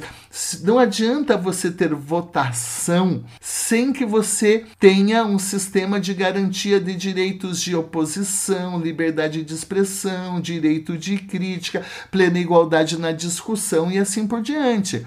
Então, a simples existência de votação por votação não é garantia de democracia. A gente vai falar isso, inclusive, num outro, num outro programa. Né? Votação não é, voto não é sinônimo de democracia, é um elemento importante da democracia, mas o voto em si, ah, foi votado, logo é democrático, isso não é uma verdade. E, embora tenha sido votado, opa, processo de votação num contexto de ditadura, de repressão, com um exército na rua, com porradaria, com censura, com isso, com aquilo, sem direitos, bom, não é uma constituinte de verdade, não foi uma votação democrática de verdade. A Constituição de 1967, então, ela simplesmente fortaleceu o poder, poder da União, esvaziando poderes dos estados e dos municípios, criando aqui um forte centralismo que já era é, muito da cultura brasileira, houve a manutenção da forma republicana de Estado e um federalismo, como eu disse aqui para meio que de fachada, né? Porque basicamente municípios, né, não integravam formalmente a federação, mas eles eh, municípios e estados tiveram é, a autonomia fortemente restringida, então poderes fortemente concentrados na União, inclusive no que diz respeito à possibilidade de intervenção no âmbito dos estados. A gente não tinha uma federação de verdade, né? A gente tinha uma federação de fachada. A Constituição de 1977 manteve a tripartição dos poderes formalmente, mas na prática nós sabíamos e sabemos que havia uma emergência do poder executivo em relação aos demais em, em relação eh, aos demais poderes e claro eh, essa Constituição acabou prevendo com muita relutância um certo rol de direitos fundamentais, mas isso aparece lá lá no final da Constituição como se fosse um detalhe, ó, oh, para dizer que é uma Constituição, se para dizer que é uma Constituição tem que ter direitos fundamentais, então tá, coloca umas besteiras aí, ponto lá no final da Constituição, e a gente pode chamar isso, a gente pode chamar isso de uma Constituição, de uma Constituição de verdade. Claro que não era uma Constituição, né? Para usar aqui uma expressão de Carl Levenstein, que faz aquela classificação entre constituições nominais, né? É, constituições nominais, constituições semânticas e tudo mais. É, aqui é o caso típico de uma, de uma constituição, de uma constituição é, meramente de fachada, né? É uma constituição que, é, lá na expressão do Levenstein, é simplesmente um disfarce de um poder, de um poder autoritário. Então, essa Constituição concentra poder, dá emergência ao executivo, militariza a presidência da República, vai prever pena de morte para crimes de segurança nacional, restringe fortemente ao trabalhador o direito de greve, inclusive vai chegar a criminalizar em determinado momento o direito de greve, amplia as competências da justiça, é, da justiça militar e vai, de uma certa maneira, lançar as bases aqui já de um, entre aspas, por favor, espírito, né? É, de um espírito que vai inspirar as leis de censura e banimento, lei de segurança nacional é, e uma série de restrições, de restrições à liberdade. É, nesse quadro aqui, então, né, de transição de um governo para outro que a gente tem Constituição de 67, é, nesse pré-Constituição de 1967 a gente vai ver também a aprovação, é, e isso para nós que estudamos direito é de uma relevância bastante grande, de aprovação da Lei de Segurança, da Lei de Segurança Nacional, que é o Decreto-Lei 314 de 67, que é um importante dispositivo aí do regime ditatorial. Essa Lei de Segurança Nacional que vai criminalizar, portanto, qualquer ato de oposição, qualquer ato de subversão à ordem pública, permitindo, portanto, não só cassação de inimigos políticos, mas cassação e perseguição aqui de qualquer ato que seja contrário ao espírito desse, é, desse governo. O artigo 2 da Lei de Segurança Nacional vai então falar que o objetivo é garantia da consecução dos objetivos nacionais contra antagonismos, tanto, tanto internos como externos, ou seja, é uma lei que vem para perseguir os inimigos políticos do regime que vai é, prever então que a ideia é a prevenção e repressão de guerra psicológica diversa e de guerra revolucionária, olha, ou subversiva, ou subversiva, e vai criminalizar então praticamente qualquer ato de oposição, de propaganda política, é, de crítica ao governo, de emissão de panfletos, livros, qualquer coisa que pudesse ser perigoso ao governo, que pudesse ser crítica ao governo, então se torna se torna criminalizado, né? Inclusive ofender moralmente quem exerce autoridade promover greve, promover lockout, a fim de coagir qualquer poder da República. A partir do momento em que a gente tem a criação, a instituição da Lei de Segurança Nacional, a gente vai ter uma mudança um pouco no perfil aqui da ditadura, porque se a ditadura, num primeiro momento, esteve preocupada em perseguir políticos, sindicalistas, né? grandes nomes, digamos assim, juízes e que, e, e que ocupasse a, a, algum cargo, alguma, alguma posição de poder relevante, a partir da Lei de Segurança Nacional, quem se torna inimigo da, entre aspas, revolução militar, quem se tornava inimigo do regime militar, agora é todo mundo.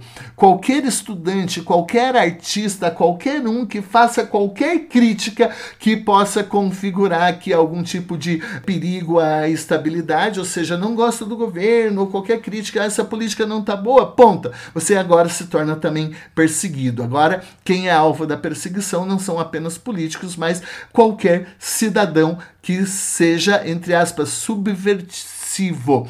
É, subversivo significa subverter a ordem, tentar mudar a ordem, ou seja, eu sou contra eu quero fazer oposição, eu discordo. Opa, então você está querendo subverter a ordem, você está querendo mudar a ordem pré-estabelecida, ou seja, você é oposição a mim, logo você é meu inimigo, logo eu te coloco na cadeia. E essa lei de segurança nacional vai dizer que ficam sujeitos ao foro, olha só a loucura, ficam sujeitos ao foro militar, tanto os militares como os civis. Então, todos esses crimes de subversão eles vão ser julgados, ainda que você não seja militar, por um foro militar. Isso sem dizer que o artigo 45 da Lei de Segurança Nacional ele diz que esse foro especial da Justiça Militar vai caber inclusive para crimes que tenham sido cometidos por meio da imprensa, rádio ou televisão. Então a gente tem aqui a institucionalização da censura que já tinha começado, mas agora ela se institucionaliza de uma forma um pouco mais forte, agora com previsão legal, e esses crimes todos de subversão vão ser julgados pelos próprios militares. Bela democracia, então, para quem diz que tempos bons eram os tempos da ditadura. Muito bem, vamos então agora partir para um outro momento, uma outra fase. Essa parte, então, de lei de segurança nacional, de aprovação da Constituição de 1967, ela já vai ocorrer então num segundo governo que já não é mais o Castelo, que já não é mais o Castelo Branco, que é o Costa Silva. E o Costa Silva agora já era de uma outra escola do exército. Ele era da chamada linha dura, né, como os autores costumam, como os autores costumam dizer. Então já é nesse contexto que a gente tem um encrudecimento da ditadura é, da ditadura militar, um, um encrudecimento do regime do regime é, do regime militar. Só que quando ocorre esse aprofundamento da ditadura, quando ocorre esse aprofundamento da ditadura, notem no contexto da Lei de Segurança Nacional estudantes passam a ser perseguidos de uma forma mais intensa. Artistas passam a ser perseguidos de forma mais intensa, porque agora a gente generaliza quem é o inimigo. O inimigo não é mais o inimigo político, agora se torna também uma guerra cultural. Nossa, parece que eu tô falando algo dos dias de hoje. Então, isso se torna também uma, uma guerra cultural contra os estudantes, contra a Uni, contra artistas e contra todo mundo. Todo mundo vira inimigo. A partir do momento que todo mundo vira inimigo, isso vai gerar uma reação na sociedade. Então, estudantes passam com mais intensidade, não que não tinha oposição antes, tinha sim, né? Tinha sim, mas agora os estudantes passam a se organizar. Os estudantes passam a se mobilizar. Centros acadêmicos, une diretórios acadêmicos, movimentos de artistas, peças contra a ditadura. A gente vai ter uma espécie de um engajamento social e não apenas ah, um problema lá dos políticos, dos partidos perseguidos de esquerda, de quem quer ser presidente, quem não quer ser presidente. Agora o problema da ditadura ele se torna um problema cotidiano em relação a quem pensa, quem propaga ideias diferentes então você acaba atingindo de uma forma mais intensa do que já atingia própria, o próprio cotidiano, o próprio cotidiano da sociedade civil. E daí vai começar a repressão, sei lá, é, vai começar a repressão entre aspas, já tinha começado, mas vai iniciar um processo de repressão agora contra estudantes e fecha diretório, e fecha a Uni e proíbe manifestações estudantis, é, coloca gente dentro da sala de aula para ver quem eventualmente está professando alguma ideia comunista. Na época não gravava no celular, mas você colocava algum agente da ditadura dentro das salas de aula. Ah, você podia, na época, vamos imaginar como aconteceu, reprimir e proibir determinadas peças de teatro. Teve diversos exemplos em que é, atores, né, a roda viva né, do, é, do Chico Buarque, por exemplo, ah, entra, prende ator, espanca ator, entra em refeitório dos estudantes, entra em refeitório de artista, espanca, daí teve morte de artista e revolta contra a morte de artista, contra estudante. E vai os estudantes de novo pra rua, aquela manifestação toda de agora, pô, somos contra isso daí. A gente não quer ditadura, a gente também é perseguido, a gente quer um regime de, a gente quer um regime de liberdade. E isso tudo agora num contexto já, né, de Vejam, 67, 68, e vamos imaginar o que estava acontecendo em 1968, né? É, a gente tem aqui um encrudecimento da ditadura, mas ao mesmo tempo a gente está tá assistindo em termos planetários é uma mudança muito grande. Vamos pensar que nesse meado de vou, vou só citar algumas coisas que estavam acontecendo entre 68 e 69 a gente vê aqui, é, sei lá, é, a revolta dos estudantes em Paris, mais de 68, é um contexto muito forte de um segundo momento da escola de Frankfurt, dentro daquela ideia de pensamento emancipatório, pensamento libertário e antipoder e antiopressão, e junta um discurso meio construindo é, diálogos entre Marx marxismo, mas junto com psicologia social, junto com sociologia e aquelas, né, é, é, é que vai é, construir um discurso, um discurso anti-opressão, um discurso contra o poder, contra o Estado, contra instituições estabelecidas. E isso toma conta de Paris, isso toma conta de um contexto europeu é, de uma forma mais ampla, e isso toma uma dimensão mundial, ao mesmo tempo que esses movimentos políticos e estudantes na rua, e nós temos poder, e nós somos contra a ordem estabelecida, e ao mesmo tempo que isso tudo estava acontecendo, a gente estava tendo revolução cultural, a gente estava tendo revolução é, em termos de música, a gente estava tendo, então, Woodstock em 69, a gente é, via o rock and roll agora como um grande movimento, guitarra, aquela coisa toda que na, a, a, é, no início da década dos 60 estava emergindo, mas agora, já no final da década de 60, era o rock que movimentava, era o rock que movimentava a cabeça dos jovens e o rock muitas vezes ele assumia que essa feição de sou contra o estabelecido, sou contra os pais, sou contra o Estado, sou contra o opressor, sou contra isso, sou do contra, porque eu sou jovem, eu tenho direito de ser jovem, eu tenho direito de ser do contra, eu tenho direito a lutar contra a ordem estabelecida. Ao mesmo tempo que a gente estava vendo isso, a gente estava também vendo, é, sei lá, uma emergência de pensamento sexo, drogas, rock and roll e essas coisas todas. Então notem, né? Mudança cultural, pílula anticoncepcional, liberalização sexual e essas coisas todas. Então é nesse contexto que a gente vai ver o quê? Que a gente vai ver que a oposição à ditadura deixa de ser apenas uma oposição que acontece no seio de alguns partidos políticos e ela se torna algo muito mais amplo, algo do tipo abaixo a ditadura, o povo no poder. O povo gritava: abaixo a ditadura, o povo no poder.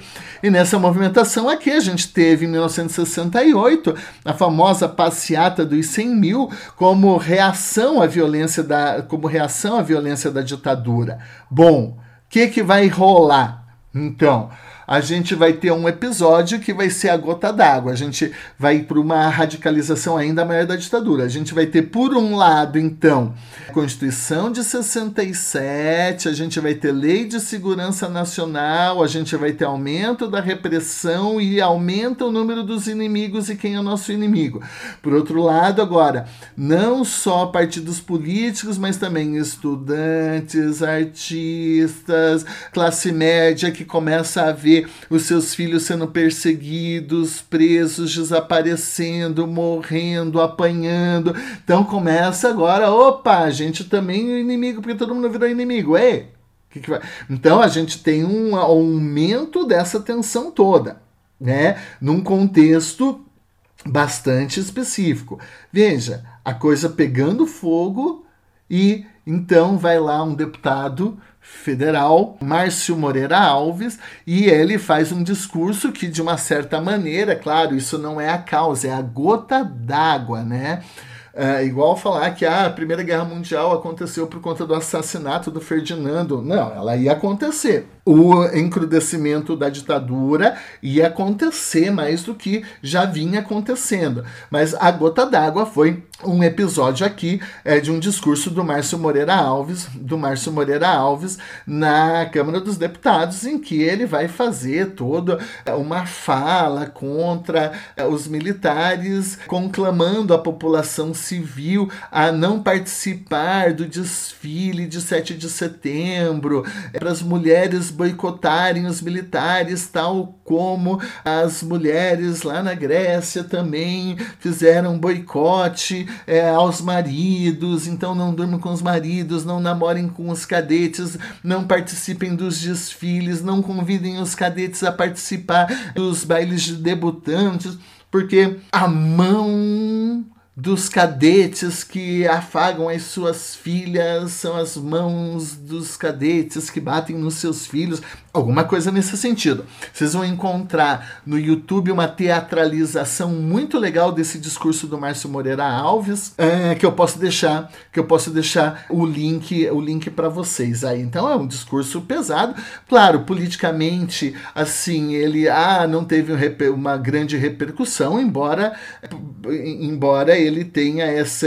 Ele, ele, te, ele teve esse papel de gota d'água. Não foi tão importante, porque o, o Márcio, até onde eu sei, o Márcio Moreira Alves não era, afinal de contas, um político de grande, de grande expressão na época, e quando ele fez esse discurso, ele fez para um plenário, ele não fez no plenário, e ele fez no momento que a casa estava vazia, em suma, né? Não era nada bombástico. A questão é que contra é, é, esse pretexto, então vamos usar essa expressão, veio a reação do Costa Silva com a edição do ato institucional número 5, o famoso AI5. Se nós, vejam, se você ainda não percebeu até agora, que o que nós tínhamos era uma ditadura, com cassação, com repressão à oposição, com lei de segurança nacional, com foro de exceção, com censura, com né, desaparecimento de estudantes, com porradaria na rua, com fechamento de centros acadêmicos, diretórios acadêmicos, une, perseguição de artista, bate em artista, proíbe peça peça de teatro, se você acha que nada disso é ditadura, o ato institucional número 5 não vai deixar dúvida. Por quê? Tanto que muitos falam que o ato institucional número 5 é uma nova Constituição e por isso a Constituição de 1967 teve uma vida curta. É, o ato institucional número 5, ele vai então oficializar a censura aos meios de comunicação. Ele vai possibilitar a cassação de mandatos e suspensão de direitos políticos por 10 anos ele vai permitir o afastamento de ministros do Supremo Tribunal Federal, ele vai permitir o fechamento do Congresso Nacional, das assembleias, das assembleias legislativas municipais e estaduais, e ele vai suspender o direito ao habeas corpus. Mais uma vez, o pretexto, para quem quiser ler o ato institucional número 5, é a necessidade de combater a desordem, o comunismo, de combater os inimigos da revolução e assim por diante. Então é sempre o discurso de, é, o discurso discurso igual o artigo 10 do ato institucional número 5 diz, vai, vai então ó lá, dizer claramente, fica suspensa a garantia de habeas corpus nos casos de crimes políticos, ou seja, nos casos contra, eh, de crime contra a segurança nacional, ordem econômica, social e economia popular. Então, tudo aquilo que era subversão ou seja, um nome institucionalizado para oposição, quem é meu crítico, quem é, quem é contra o governo, quem é contra as minhas políticas. Isso então é efetivamente criminalizado. Isso vai ser julgado por uma justiça militar, em que não tem garantia de estabilidade, em que não tem garantia de devido processo legal em que o julgamento desses processos aqui eles não poderão ser controlados pelo poder judiciário, só vão ser analisados pela própria justiça militar, e ainda assim não vai caber sequer habeas corpus. É isso que está falando o artigo 10. E ó, artigo 11. Excluem-se de qualquer apreciação judicial todos os atos praticados de acordo com este ato institucional e seus atos complementares, bem como os respectivos efeitos. Isso vai permitir fechamento do Congresso Nacional, possibilitando que todos os poderes pudessem então ser exercidos pelo poder executivo. E então o poder executivo ele passa a ser poder executivo, ele passa a ser legislativo e ele passa a comandar também o poder judiciário. Você não acha que isso é uma ditadura? Sério? Você está brincando comigo? Isso não é uma ditadura. Né? Isso não é um Estado totalitário, isso não é um Estado absolutista. Então, é claro que a gente tem aqui uma ditadura. Esse discurso negacionista de que não teve ditadura no Brasil, por favor. Ah, mas professor, veja, não foi bem assim. Não, foi bem assim. Foi bem assim. Teve ditadura, teve perseguição, teve morte. Ah, mas e os comunistas? Para. Para, para, para, para, para. Os comunistas nunca foram os reais inimigos. O comunismo, e eu tenho muitos amigos comunistas, o comunismo tirando um determinado período ali, da década de 30, 20, o comunismo nunca foi uma real, uma concreta ameaça à institucionalidade brasileira, ao sistema capitalista brasileiro. Nós tivemos partidos comunistas, movimentos comunistas fortes, nós tivemos ligas camponesas, nós tivemos movimentações comunistas. Ok, isso sempre existiu, sem dúvida nenhuma. Mas a se constituir uma ameaça real para nós falar no Brasil nunca vai ser uh, nunca vai ser Cuba nunca vai ser bandeira vermelha. Essa ameaça real ela nunca existiu. A ponto ao ponto de justificar esse tipo ou esse nível ou esse nível de repressão esse nível de repressão.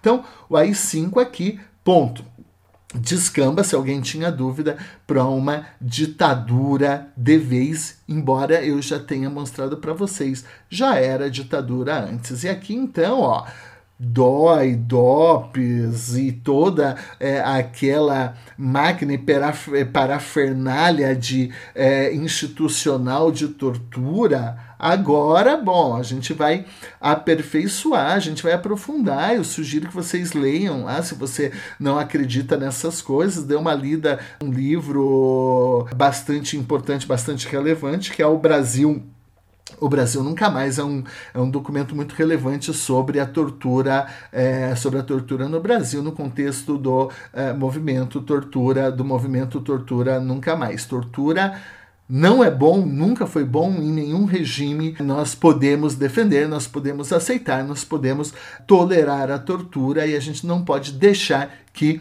é, a imagem, é, que a memória em relação é, aos crimes que foram praticados, às torturas que foram praticadas, sejam é, apagadas. Né? E eu não falo só em relação à ditadura de 64 85, alguns estudos recentes têm lembrado, ah, tem muita gente que faz um culto ao período do Getúlio Vargas, que possibilitou a afirmação de direitos sociais, um processo de industrialização no país. Pera, mas ali foi um momento de ditadura, teve perseguição, teve tortura também. A gente teve a criação e o incremento de um aparato é, militar policialesco muito forte, né? Então, que é, a gente é, muitas vezes é, deixa apagar isso daí na memória e alguns estudos estão querendo, ei, pera lá, não vamos esquecer que lá a, a, memória lá da, do, do, do período da, é, da Constituição Polaca, nós também tivemos tortura, também tivemos morte, também tivemos perseguição, mas aqui nós estamos falando que não podemos esquecer que nós tivemos tortura e muita gente, muita morte, muitos desaparecidos e muita dessa gente não, dessas pessoas que nós estamos falando, é, é, é, é bom deixar isso claro porque eu ouvi isso recentemente. Ah, mas quem eram quem eram os perseguidos eram os comunistas que queriam fazer revolução comunista no país. Para, não é bem assim. Nós vimos que a partir da Lei de Segurança Nacional, os estudantes e qualquer um que fizesse oposição em termos de cultura, em termos de moralidade, eles também passavam a ser perseguidos. Então nós tivemos muito estudantezinho, gente boa, filho da classe média, que de repente ia num show, ver um artista que gostava, de é, ver um som diferente de guitarra e que ia lá acabava sendo preso, apanhava, daí se revoltava, desaparecia e sumia, pessoal. E não é, ah, meu Deus do céu, não se justifica em nenhuma hipótese a tortura.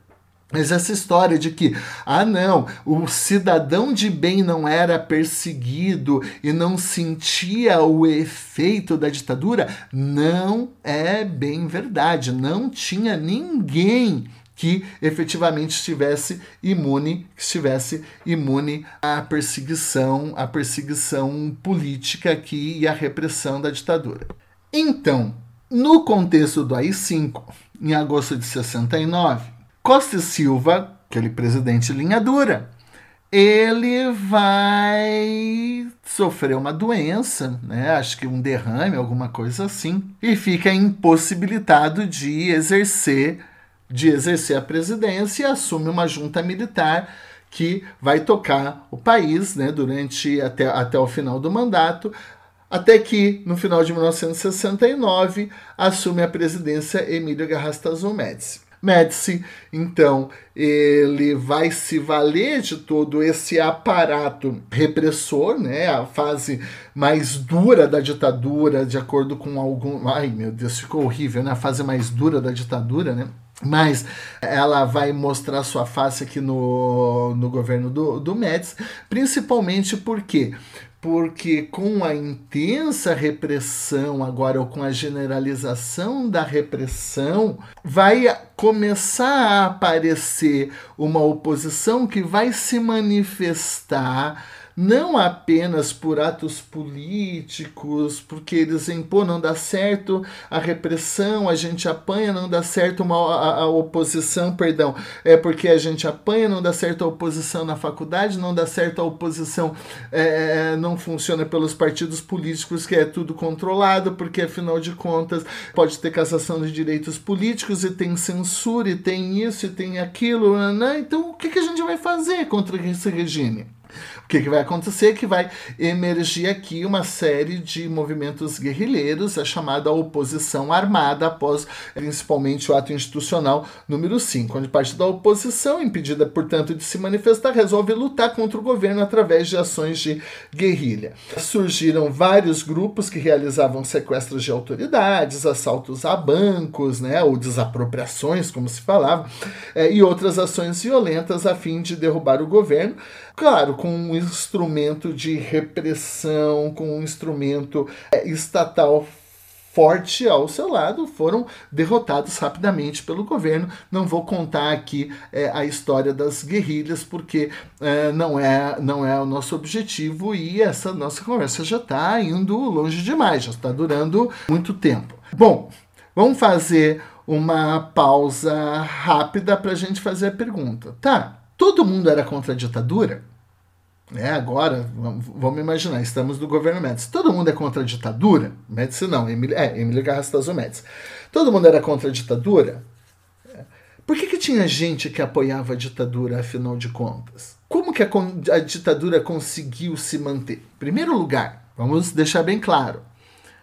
Quando a gente fala da ditadura e do regime militar 64-85, eles conseguem se manter não porque o movimento era apenas um movimento do exército. Esse regime 64-65 consegue se manter porque foi um golpe civil-militar instituições civis estavam envolvidas nesse processo todo, cuidando de legitimar, tendo os seus ganhos políticos, tendo os seus ganhos econômicos. Então não eram os militares sozinhos instituíram uma ditadura.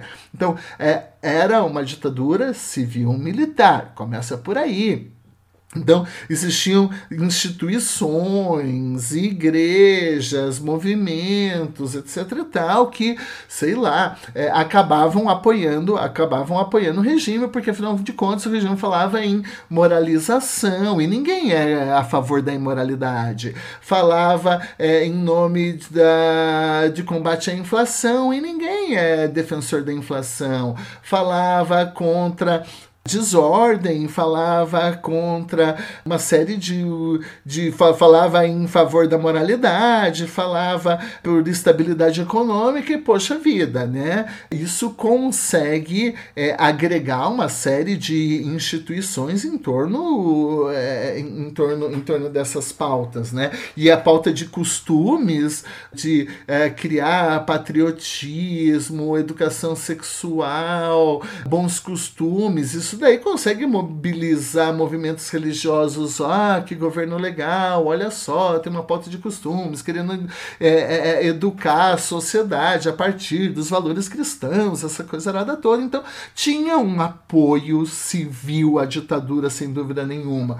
E não só por uma questão cultural, uma questão moral, uma questão de costumes, mas porque o período, se a gente pegar aqui um período do Costa e Silva, Silva e principalmente o período do Médici era uma fase que, em termos de economia, nós passávamos por um período né, que a teoria chama de desenvolvimentismo, em que, de um certo modo, a economia em âmbito mundial capitalista estava fortemente acelerada, então tinha recursos, tinha uma certa contenção da inflação, todo mundo tinha acesso a bens de consumo.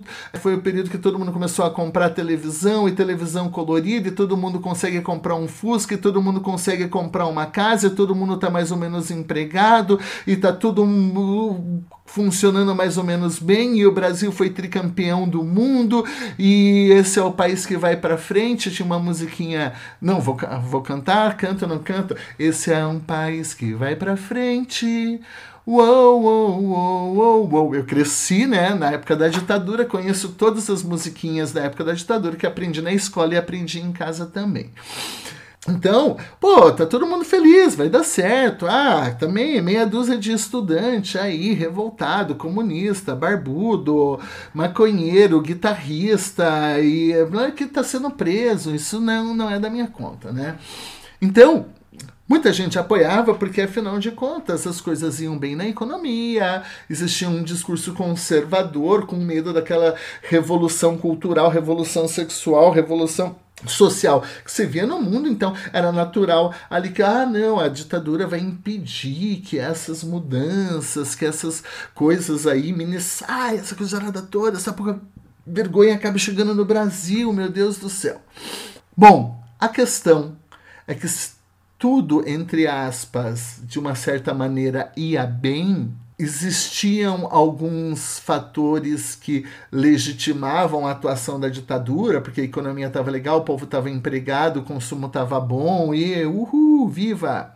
Vai se instaurar uma crise a partir de mil, muito forte a partir de 1974. Porque nós vamos ver isso, tem um impacto mundial, a crise do petróleo e crise mundial do petróleo e a quebra do desenvolvimentismo. Então, veja, agora a gente tem ditadura, todo mundo sendo perseguido e a economia não vai bem.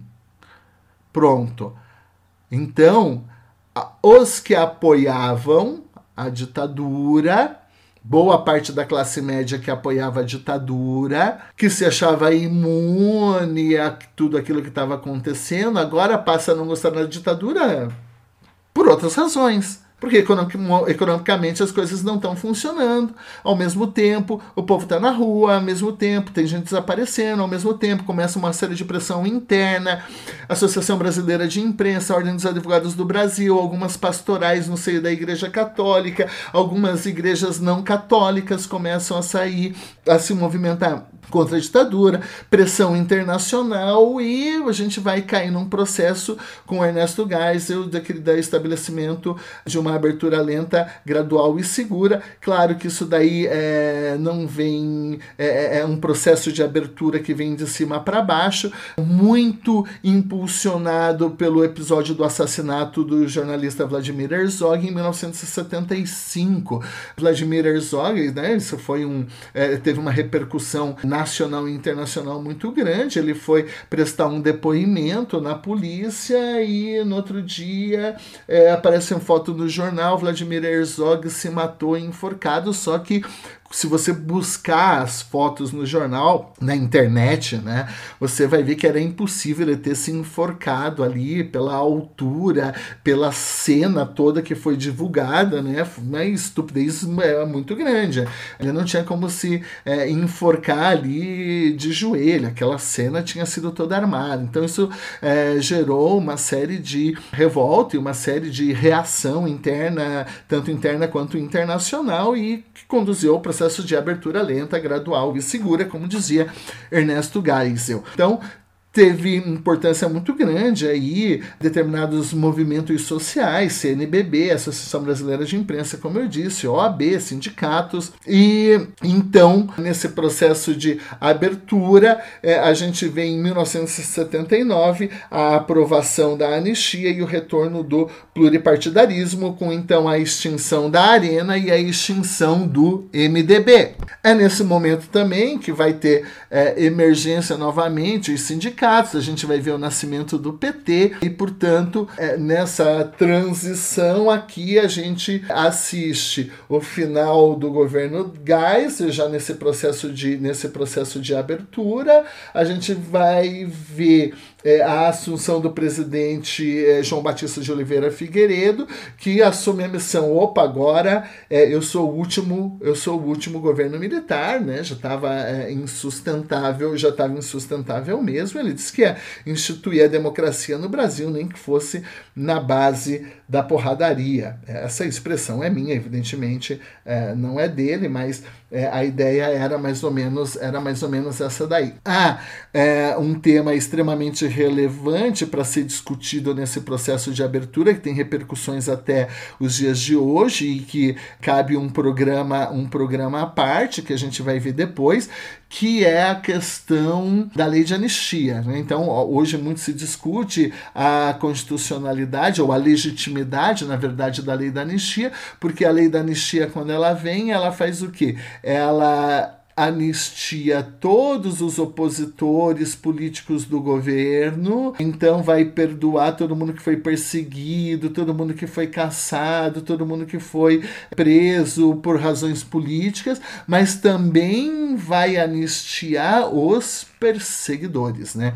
Isso traz uma discussão, mas afinal de contas, né? Até que ponto você pode, é, você pode perdoar crimes contra a humanidade? Será que crimes contra a humanidade eles são prescritíveis? Será que existe prescrição? Será que a gente pode rever a lei de anistia para buscar a punição dos militares? Então, todo um movimento que vem desde a da instituição das comissões da verdade, com discussões em relação ao direito à memória, justiça de transição, vai questionar os moldes dessa lei da anistia, que prometo a gente vai discutir num outro programa, mas é, o debate está exatamente fundado nesse processo, nesse processo de, de abertura. É claro que o processo de abertura ele não foi simples, porque não foi simples, porque teve reação dentro da própria ditadura. Uma parte do governo militar era favorável ao processo de abertura, mas a linha dura vai resistir, vai falar assim: olha só, nessa abertura, sindicato, PT, legalização dos partidos comunistas, esses inimigos políticos, a comunistada voltando para o Brasil, o que, que vai acontecer? Eles, esses caras vão assumir o poder, e daí, pá, uma série de movimentação e greves gerais e paralisa o país. A gente vivia um, né, um problema lá da crise econômica, hiperinflação e ah, a, comunista, a comunistada toda aí nos sindicatos e greves, eles vão assumir o poder, a gente vai voltar para o comunismo, ai, já, né? Então aquele né, tudo não, não podemos voltar para a democracia, ainda não estamos prontos. Então Vamos lá, isso é uma leitura histórica que eu estou fazendo, que comporta eventualmente algumas leituras diferentes, mas uma boa parte da bibliografia vai dizer que um certo, uma certa linha dentro do exército vai resistir à abertura e vai começar a criar atos também terroristas para impedir para impedir o processo de abertura. Né? Alguns relatos então mostram que na década de 80 vai ter desativado uma bomba no Hotel Everest no Rio de Janeiro, onde estava o Leonel Brizola, que tinha voltado para o país. A gente tem em janeiro é, de 1980 também a explosão de uma bomba na quadra de escola de samba Acadêmicos do Salgueiro durante um comício do PMDB. Em 1 de maio de 1980 vai explodir bomba no, numa loja do Rio de Janeiro que vendia ingressos é, para um determinado show. A gente vai ter em Brasília, Rio de Janeiro, Porto Alegre, Curitiba, várias cidades, bancas de jornal que começam a ser atacadas, principalmente quando bancas que vendiam determinadas revistas que faziam, faziam críticas e, pô, mas espera aí, vai ter explosão de bomba na sede da Convergência Socialista no Rio de Janeiro, vai ter explosão de bombas no jornal Hora do Povo no Rio de Janeiro, vai ter bomba danificando a casa do jornalista em Belo Horizonte. A lista de bombas é, explodidas e desarmadas na, no ano de 1980 é gigante. E daí começa muito uma discussão do tipo: opa, mas espera lá, ao mesmo tempo, algumas bombas elas vão indiciar uma certa intimidação à oposição e outras vezes elas vão indiciar que é a própria oposição ao regime militar que tá explodindo bomba porque é terrorista, porque é comunista, porque eles vão explodir o país e assim por diante.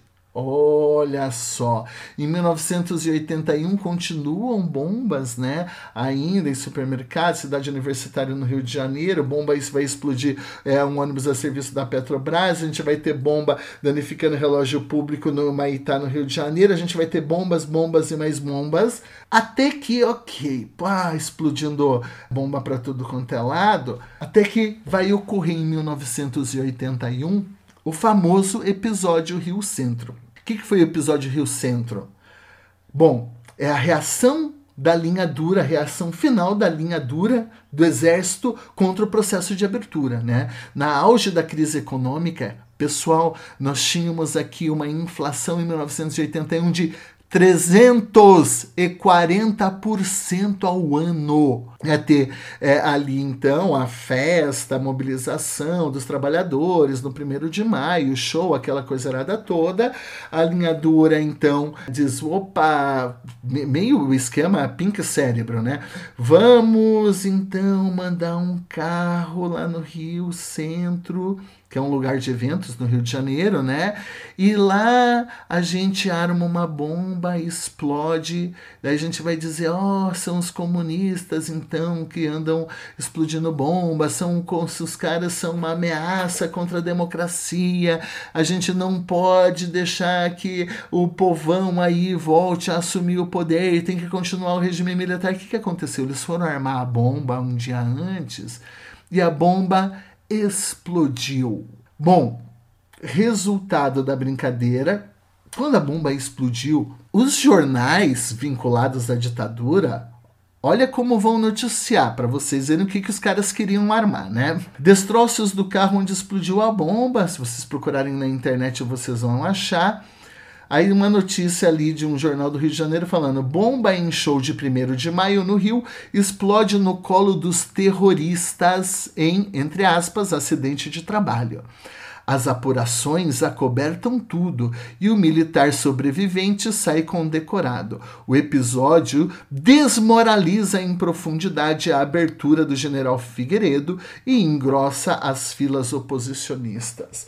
O que, que os caras queriam vender? Os caras queriam vender que alguns terroristas de esquerda, sindicalistas, trabalhadores, esse populacho aí, eles vão implantar a ditadura, então a gente tem que ser contra a abertura, e explodiu, e como se ali, então, o, o, o militar que sobreviveu, ele fosse o grande herói que conseguiu, oh meu Deus do céu, sobreviver quando ele foi tentar conter isso e ele ainda sai condecorado. A questão é que as investigações depois acabaram mostrando isso, tornou, tomou uma repercussão muito grande que não foi nada disso, né? Que foram os próprios militares que estavam no carro, o sujeito que morreu lá dentro também era militar e que tudo isso era uma armação dos militares para colocar a culpa nos trabalhadores. Enfim, isso virou um grande episódio que era para reforçar como vocês viram ali pela notícia, que era para reforçar o papel, o papel dos militares contra a abertura política, o tiro acabou saindo literalmente, a bomba acabou saindo pela culatra, o tiro acabou saindo pela culatra, e teve uma reação popular muito grande que desencadeou na famosa campanha das diretas já, com a proposta de uma emenda constitucional apresentada por Dante de Oliveira, que era um deputado federal do Mato Grosso do Sul, falando: opa, eleições diretas para presidente da República, vamos acabar com a ditadura militar agora. Tivemos diversos movimentos em todo o país, mais de um milhão de pessoas na Candelária, mais de um milhão e meio de pessoas na Praça da Sé. Não vou falar em Curitiba eu estou falando aqui a partir de Curitiba quanto, quantas pessoas foram para a gente não passar vergonha. A questão é que, brincadeiras é, à parte, nós tivemos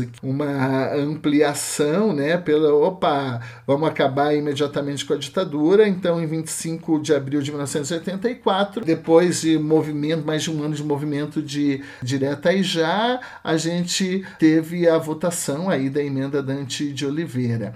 Sob grande expectativa, então, teve a votação e daí foi legal. Nós tivemos 298 votos a favor, 65 contra e 3 abstenções. A imensa maioria votou a favor da emenda Dante de Oliveira. E, então vamos ter direto aí já. Não, não vamos ter direto aí já. Por quê?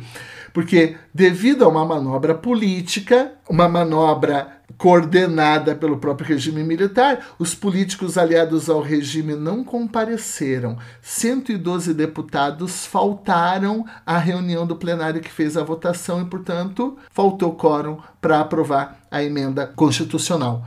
Então, apesar de ah, 298 votos a favor, essa manobra de esvaziar o plenário não permitiu que se atingisse o quórum para aprovação da emenda Dante de Oliveira. Não preciso dizer para vocês, né, que uma votação super democrática também, em que a gente teve apagão, a gente teve blackout de energia nas regiões sul e sudeste do país, a gente teve alguns uh, municípios goianos uh, submetidos à medida de emergência, a votação que ia ser transmitida pela televisão por alguma razão coincidente com isso tudo não aconteceu porque deu uma falha lá no sistema da Eletrobras e que geraram problemas técnicos na rede de transmissão. Coincidentemente, também em Brasília, as tropas do Exército ocuparam é, uma parte da esplanada dos ministérios e se posicionaram em frente ao Congresso Nacional para manter a ordem, para manter incólume os prédios públicos e assim por diante. Então, claro, esses fatos para a oposição né, foram mecanismos intimidatórios aplicados pelo governo militar para evitar possíveis surpresas na votação, né? Ou seja, foi um processo realmente de, de intimidação. Questão então que o governo do presidente Figueiredo chegou ao final e a gente vai ter então o final da ditadura com um compromisso: os militares não vão mais lançar ninguém à presidência da República. Ok. Então vem a eleição de 1985 e na eleição de 1985 vai acontecer dentro do PDS. O PDS foi o partido que sucedeu a Arena, né? É, que era o partido que apoiava a, a, a, ditadura militar, vai acontecer uma grande cisão. Qual que é a cisão? Tinha dois nomes emergentes ali mais fortes para ser o candidato civil do ex-partido da ditadura, do ex-partido dos militares. Um nome era Paulo Salim Maluf e outro nome era o Mário Andreasa. Boa parte do PDS era a favor que o Mário Andreasa fosse o candidato a presidente da República, mas os militares impuseram o nome do Maluf. E o que, que acabou acontecendo? É, membros do PDS, né, repito, partido da ditadura, que eram contra ao nome do que eram contra o nome do Maluf fizeram o quê? Saíram do PDS, então, ó, o, portanto, o povo que apoiava o Mário Andreasa, né? Quando saiu o Maluf, eles saíram do PDS, falou, Maluf, fica aí no PDS e a gente vai para o MDB com, com o seguinte acordo. O acordo era, então o presidente que vai ser oposição ao Paulo Maluf, representante da ditadura, vai ser aqui no PMDB o Tancredo Neves, e o vice-presidente, o candidato a vice-presidente, vai ser alguém do grupo do PDS que migrou para cá e vai dar a maioria para gente. E foi isso que aconteceu. Quem que saiu do PDS? Sarney, ACM, um, né, um monte de gente. Será o Calheiros? Acho que já, Renan Calheiros. É o povo então que vai sair lá do PDS, vem pro MDB e, pô, na acordo, a gente vem pro MDB e a gente vai ser vice-presidente do Tancredo. Ganham a eleição, Tan, tan, tan. Beleza, agora a gente volta à democracia. Tancredo Neves morre antes de assumir. Ele teve uma doença cardíaca, uma diverticulite. Claro, existem inúmeras teorias da conspiração, que eu não vou perder tempo aqui conversando com vocês. Que ele foi morto, ou que ele estava na igreja e deram um tiro nele. E teve até repórter famosa da Globo que estava nessa. que, que, que, que nessa, é, nesse dia em que ele teria levado do tiro, enfim, inúmeras teorias conspiratórias. A questão é que na versão que nós conhecemos e na que eu quero acreditar, ele, o presidente Tancredo Neves, que não chegou a assumir, portanto não, não foi exatamente presidente, teve a tal da diverticulite, acabou falecendo e agora quem vai assumir? Teoricamente quem teria que assumir era o José Sarney, que era o vice-presidente né, do MDB agora, mas ele era do PDS evil, do PDS apoiador da ditadura. Eu falo PDS evil, problema da ditadura, né, aqui num, numa infantil brincadeira do bem contra o mal, né? A gente sabe que historicamente as coisas não são, as coisas não são bem assim, mas enfim, tinha que assumir o Sarney, mas daí tenho aquela discussão, mas o Sarney, ele não é vice-presidente, ele não pode assumir porque o presidente sequer assumiu. Então, o, o vice-presidente assume quando o presidente morre, mas o Tancredo não é presidente, porque ele não tomou posse, ele foi eleito. Daí aquela confusão toda, isso gerou todo um debate nacional, imprensa, e agora assume o Maluf, e agora assume o Sarney, e agora ficam os militares mais, mais um tempo até fazer uma nova eleição, ou por mais quatro anos, cinco anos que seja é, houve um grande acordo nacional, acabou assumindo o José Sarney. E aqui, com José Sarney, a gente teve a convocação da Assembleia Nacional Constituinte através de uma emenda, através de uma emenda constitucional. Muito bem. Então, vamos lá. Lembrando, quando a gente fala agora. Ah, vamos ter uma Assembleia Nacional Constituinte. A Assembleia Nacional Constituinte foi convocada. Quais são as características do poder constituinte originário? A doutrina tradicional vai falar: o poder constituinte originário ele é um poder de criação da Constituição, ele é inicial, ele é autônomo, ele é incondicionado, ele é insubordinado, ele é ilimitado juridicamente, ele não passa por controle de constitucionalidade. O poder constituinte originário pode tudo. Tá, Beleza. Só que a convocação da Assembleia Nacional Constituinte, ela já começou então de uma forma estranha, porque ela foi convocada através de uma emenda constitucional. Ou seja, o poder constituinte convocado por uma manifestação do poder constituído. Enfim, a emenda constitucional número 26 de 1985, então, convoca é, convoca uma Assembleia Constituinte com a previsão de determinados limites jurídicos prefixados, e essa Assembleia Nacional Constituinte não foi uma Assembleia exclusiva. Os deputados que foram eleitos para serem, para exercerem o poder constituído, ou seja, serem deputados federais, deputados ordinários, também desempenhariam a função constituinte Então, havia uma previsão ali na emenda constitucional 26 que os membros da Câmara dos Deputados e do Senado deveriam se reunir em sessão unicameral em Assembleia Nacional Constituinte Livre e Soberana a partir de 1 de fevereiro de 87. O presidente do Supremo Tribunal Federal seria responsável por instaurar, por instalar a Assembleia Nacional Constituinte e dirigir a sessão de eleição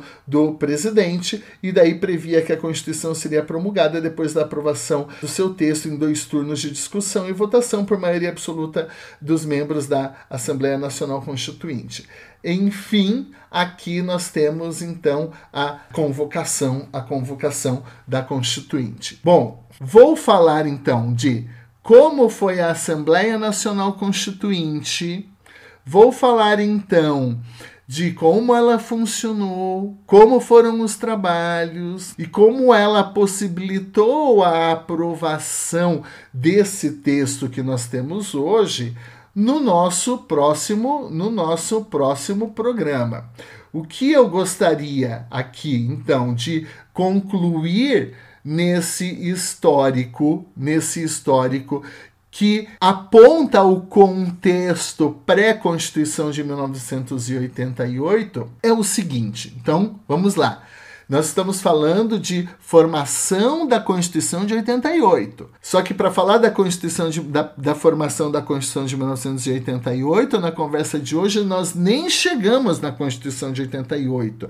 Porque eu queria mostrar para vocês que a Constituição de 88, repito algo que disse no começo, ela não nasceu do nada ela nasce como uma reação à ditadura, ela nasce como uma reação a um processo de violação sistemática de direitos fundamentais, contra a tortura, contra assassinatos e desaparecimentos, contra a censura contra o Estado que não tinha liberdade de imprensa e expressão, em que você tinha suspensão de habeas corpus, em que você tinha DOI, em que você tinha é, um aparato institucionalizado né, de perseguição política e de matar cidadãos, em que você tinha sindicatos e partidos políticos na ilegalidade, em que você tinha fechamento do Congresso Nacional, em que você tinha a possibilidade do Poder Executivo fechar então o Congresso Nacional e ele se ser executivo, legislativo, judiciário, dele não poder ser controlado, dele lançar mão de atos institucionais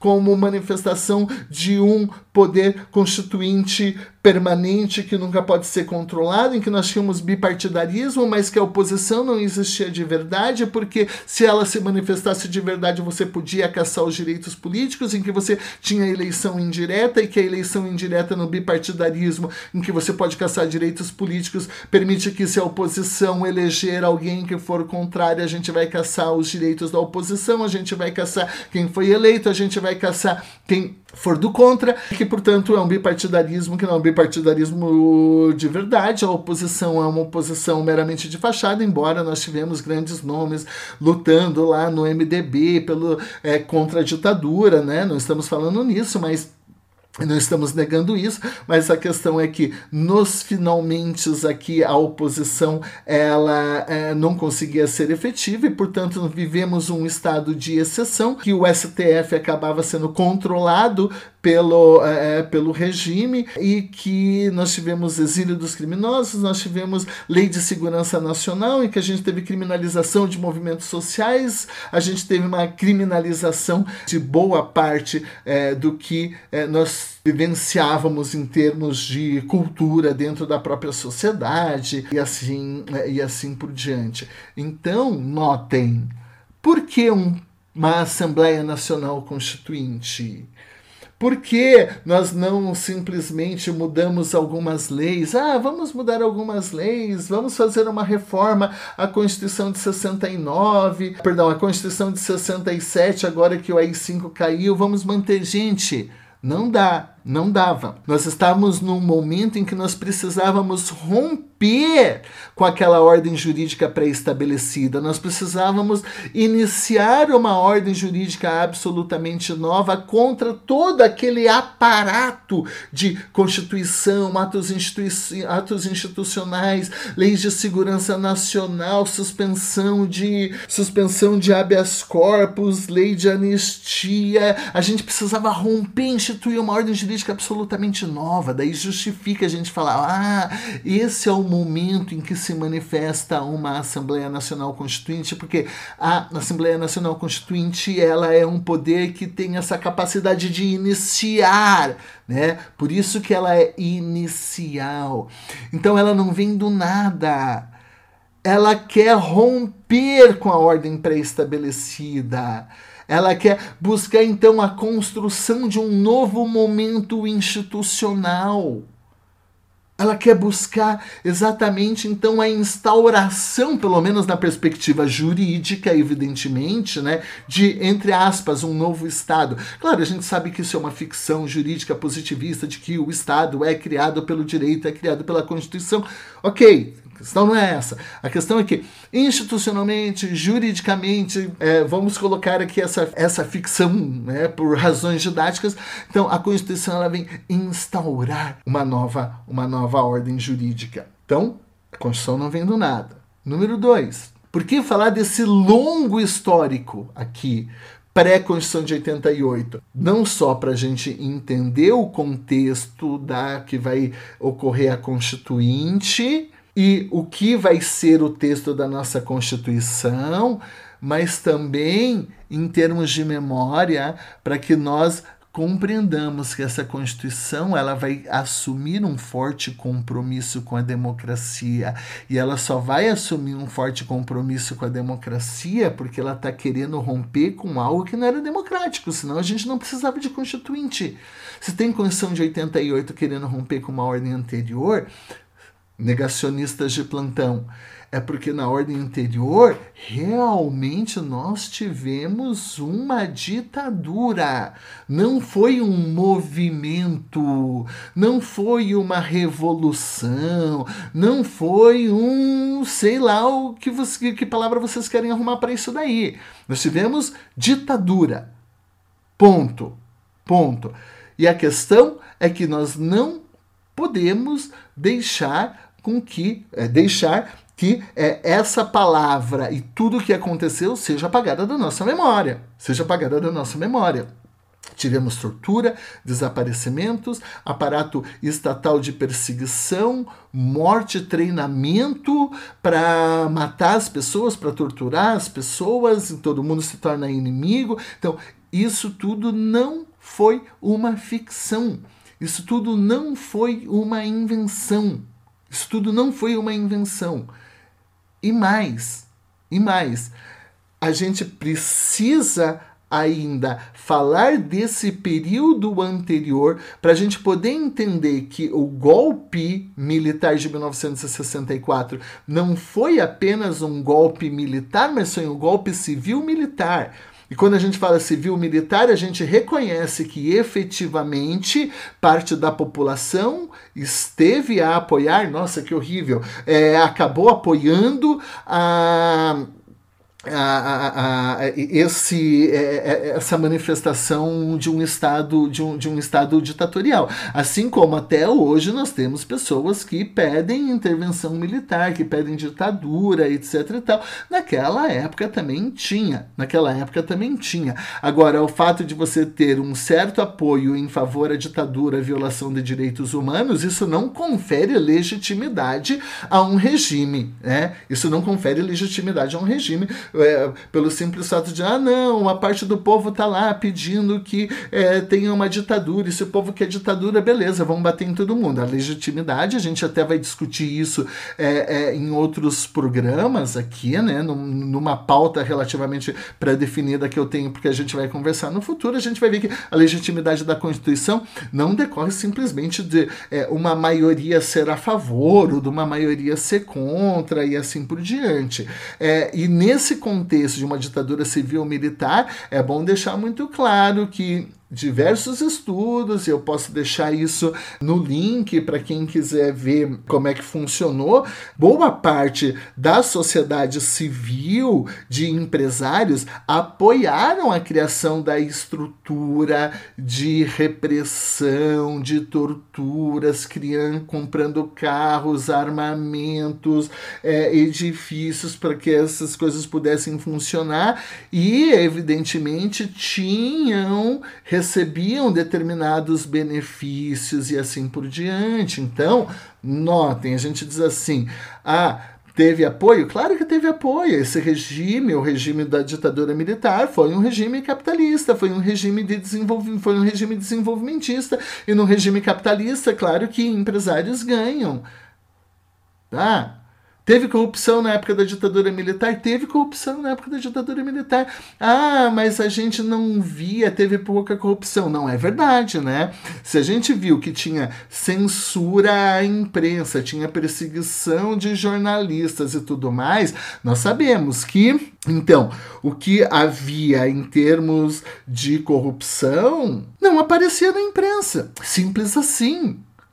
E mesmo com censura, inúmeros atos de corrupção e de denúncias de, denúncias de corrupção acabaram aparecendo. Imagine, com censura nós tivemos denúncias, denúncias de corrupção, fraudes em licitação e uma série de coisas. Imagine, mesmo com censura apareceu, imagine se não tivesse censura. Então, é claro que teve. Claro que teve.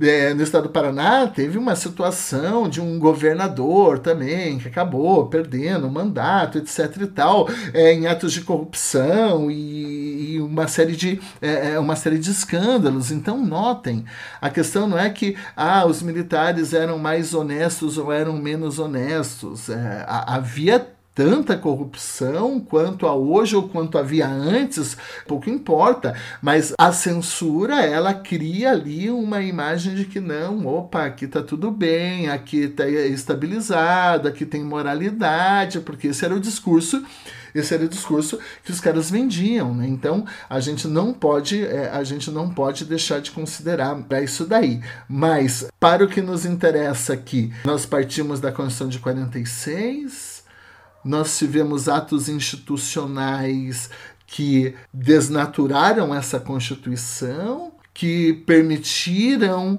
a ocorrência de um golpe, depois vem o ato institucional número 4 e a Constituição de 1967, que vai, entre aspas, dar um disfarce de legalidade, um de legitimidade para esse golpe. Essa Constituição fortemente centralizadora, antidemocrática e que acaba uh, relativizando muito a nossa federação, ela tem uma vivência relativamente pequena, porque o ato institucional número 5 vai então é, institucionalizar, por outro lado, uma ditadura que a Constituição de 67 costumava ou tentava disfarçar, e em termos de institucionalidade é, jurídica, é, a gente vai ver depois o processo de transição, em que nós temos ali é, dois pontos importantes, que é a aprovação, então, lá no processo de lei de anistia do, da lei de anistia em 1979 e depois aquele contexto em que não se aprovou por falta de quórum a emenda constitucional eh, Dante, Dante de, eh, de Oliveira, deixando claro para os meus alunos Poxa vida, eu sou professor e acabei de me entregar aqui no final, né? Mas acho que isso já tinha ficado evidente uh, antes, né? Deixando claro para os meus alunos, porque eu já fiz essa pergunta na prova uma vez, é uma pergunta bem simples, que eu perguntava assim: ora, a Constituição de 64, ela passou por uma Assembleia Constituinte, olha só o AI4. Ela foi votada, ela foi aprovada pela maioria. Durante a ditadura militar, leis foram aprovadas aprovadas. E foram aprovadas e depois respeitando o processo legislativo. A emenda constitucional Dante de Oliveira foi votada e ela foi legitimamente entre aspas, né? Rejeitada. Nenhum presidente, nenhum presidente militar usurpou o poder. Todos eles foram eleitos, tirando o Castelo Branco, né? É, todos eles foram eleitos pelo Congresso Nacional através de eleição indireta e inúmeras democracias, inclusive nos Estados Unidos, a gente tem eleição indireta. Então, claro que nós vivíamos uma democracia. Então, eu pergunto: o regime militar ele era um regime democrático? Essa é a pergunta.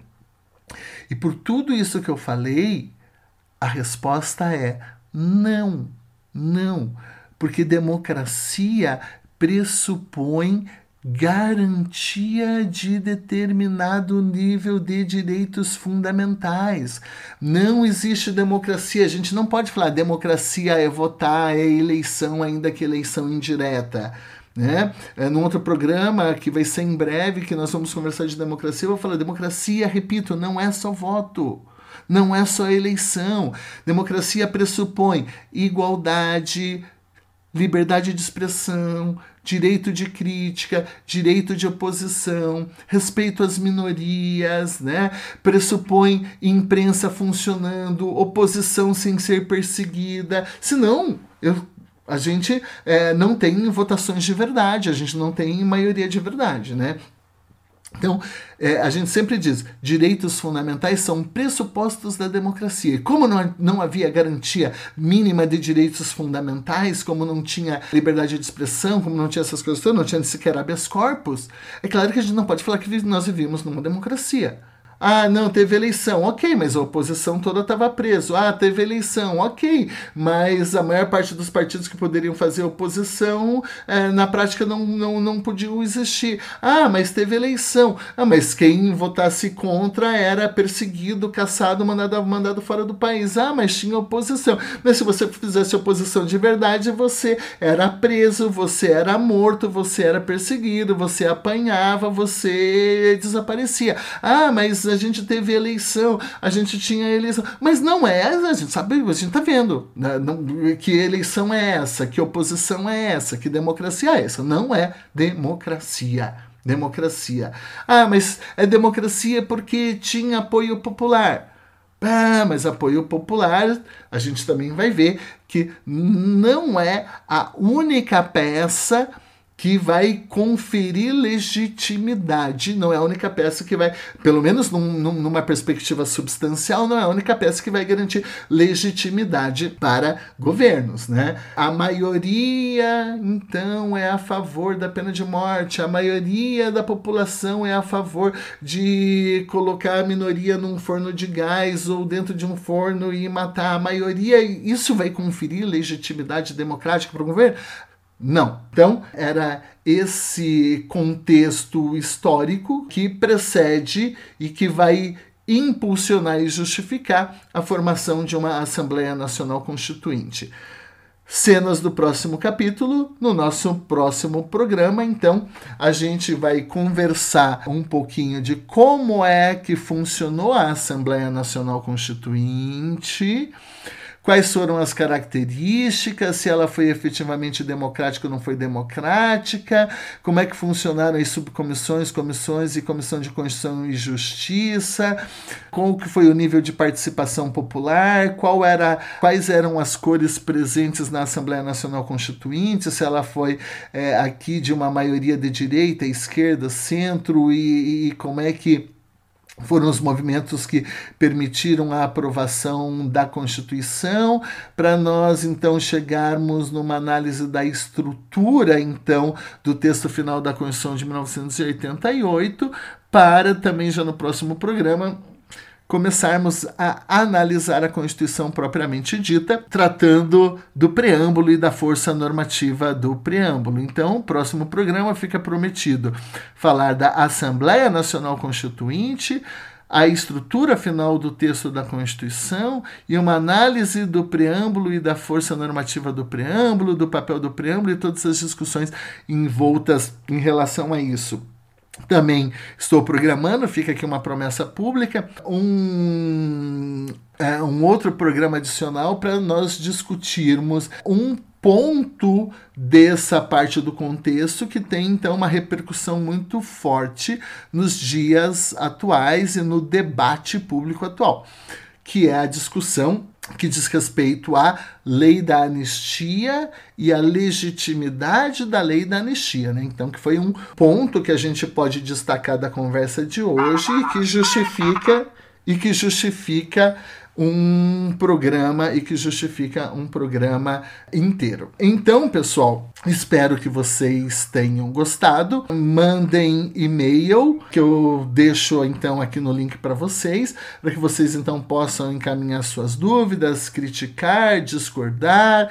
É, eu tenho plena consciência de quando a gente fala de é, história e de temas como é, esse que envolve o debate em relação à ditadura que não é todo mundo que vai gostar, mas eu tenho muito claro para mim que haters is gonna hate, né? Então a gente não tem como fugir disso daí, por mais que é, tenhamos argumentos fartos de que a Terra é redonda, sempre existirão terraplanistas e sempre existirão os que dirão que é, os que dizem que teve ditadura no Brasil, sempre existirão os que dizem que é, na verdade a ditadura ela foi uma dita branda e essas coisas é, é, e, essas, é, e essas outras leituras. Para quem quiser essas outras leituras, existem inúmeros outros podcasts, sites, blogs, livros que defendem isso. Vocês podem buscar,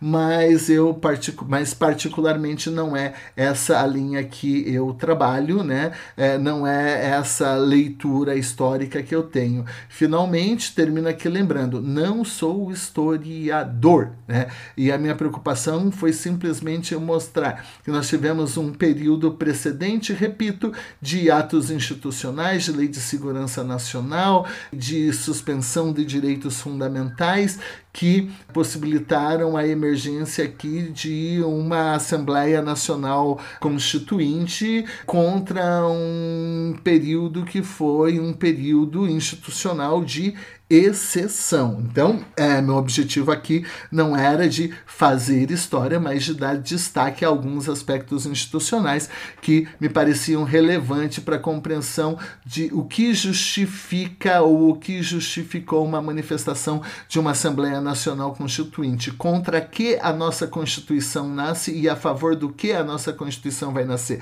Ela vai nascer contra tudo isso aqui, né, que a gente está falando e propondo ali direitos fundamentais, igualdade, redução da, da pobreza e redução das desigualdades sociais e regionais e liberdade de expressão e contra a censura. Isso tudo se explica em face do contexto que a gente conversou hoje, mas vamos dar sequência num momento, num momento posterior. Muito obrigado pela atenção de vocês e se quiserem, tomem mais um golinho de café, porque a conversa foi longa e a gente precisa se manter acordados. Até logo, pessoal.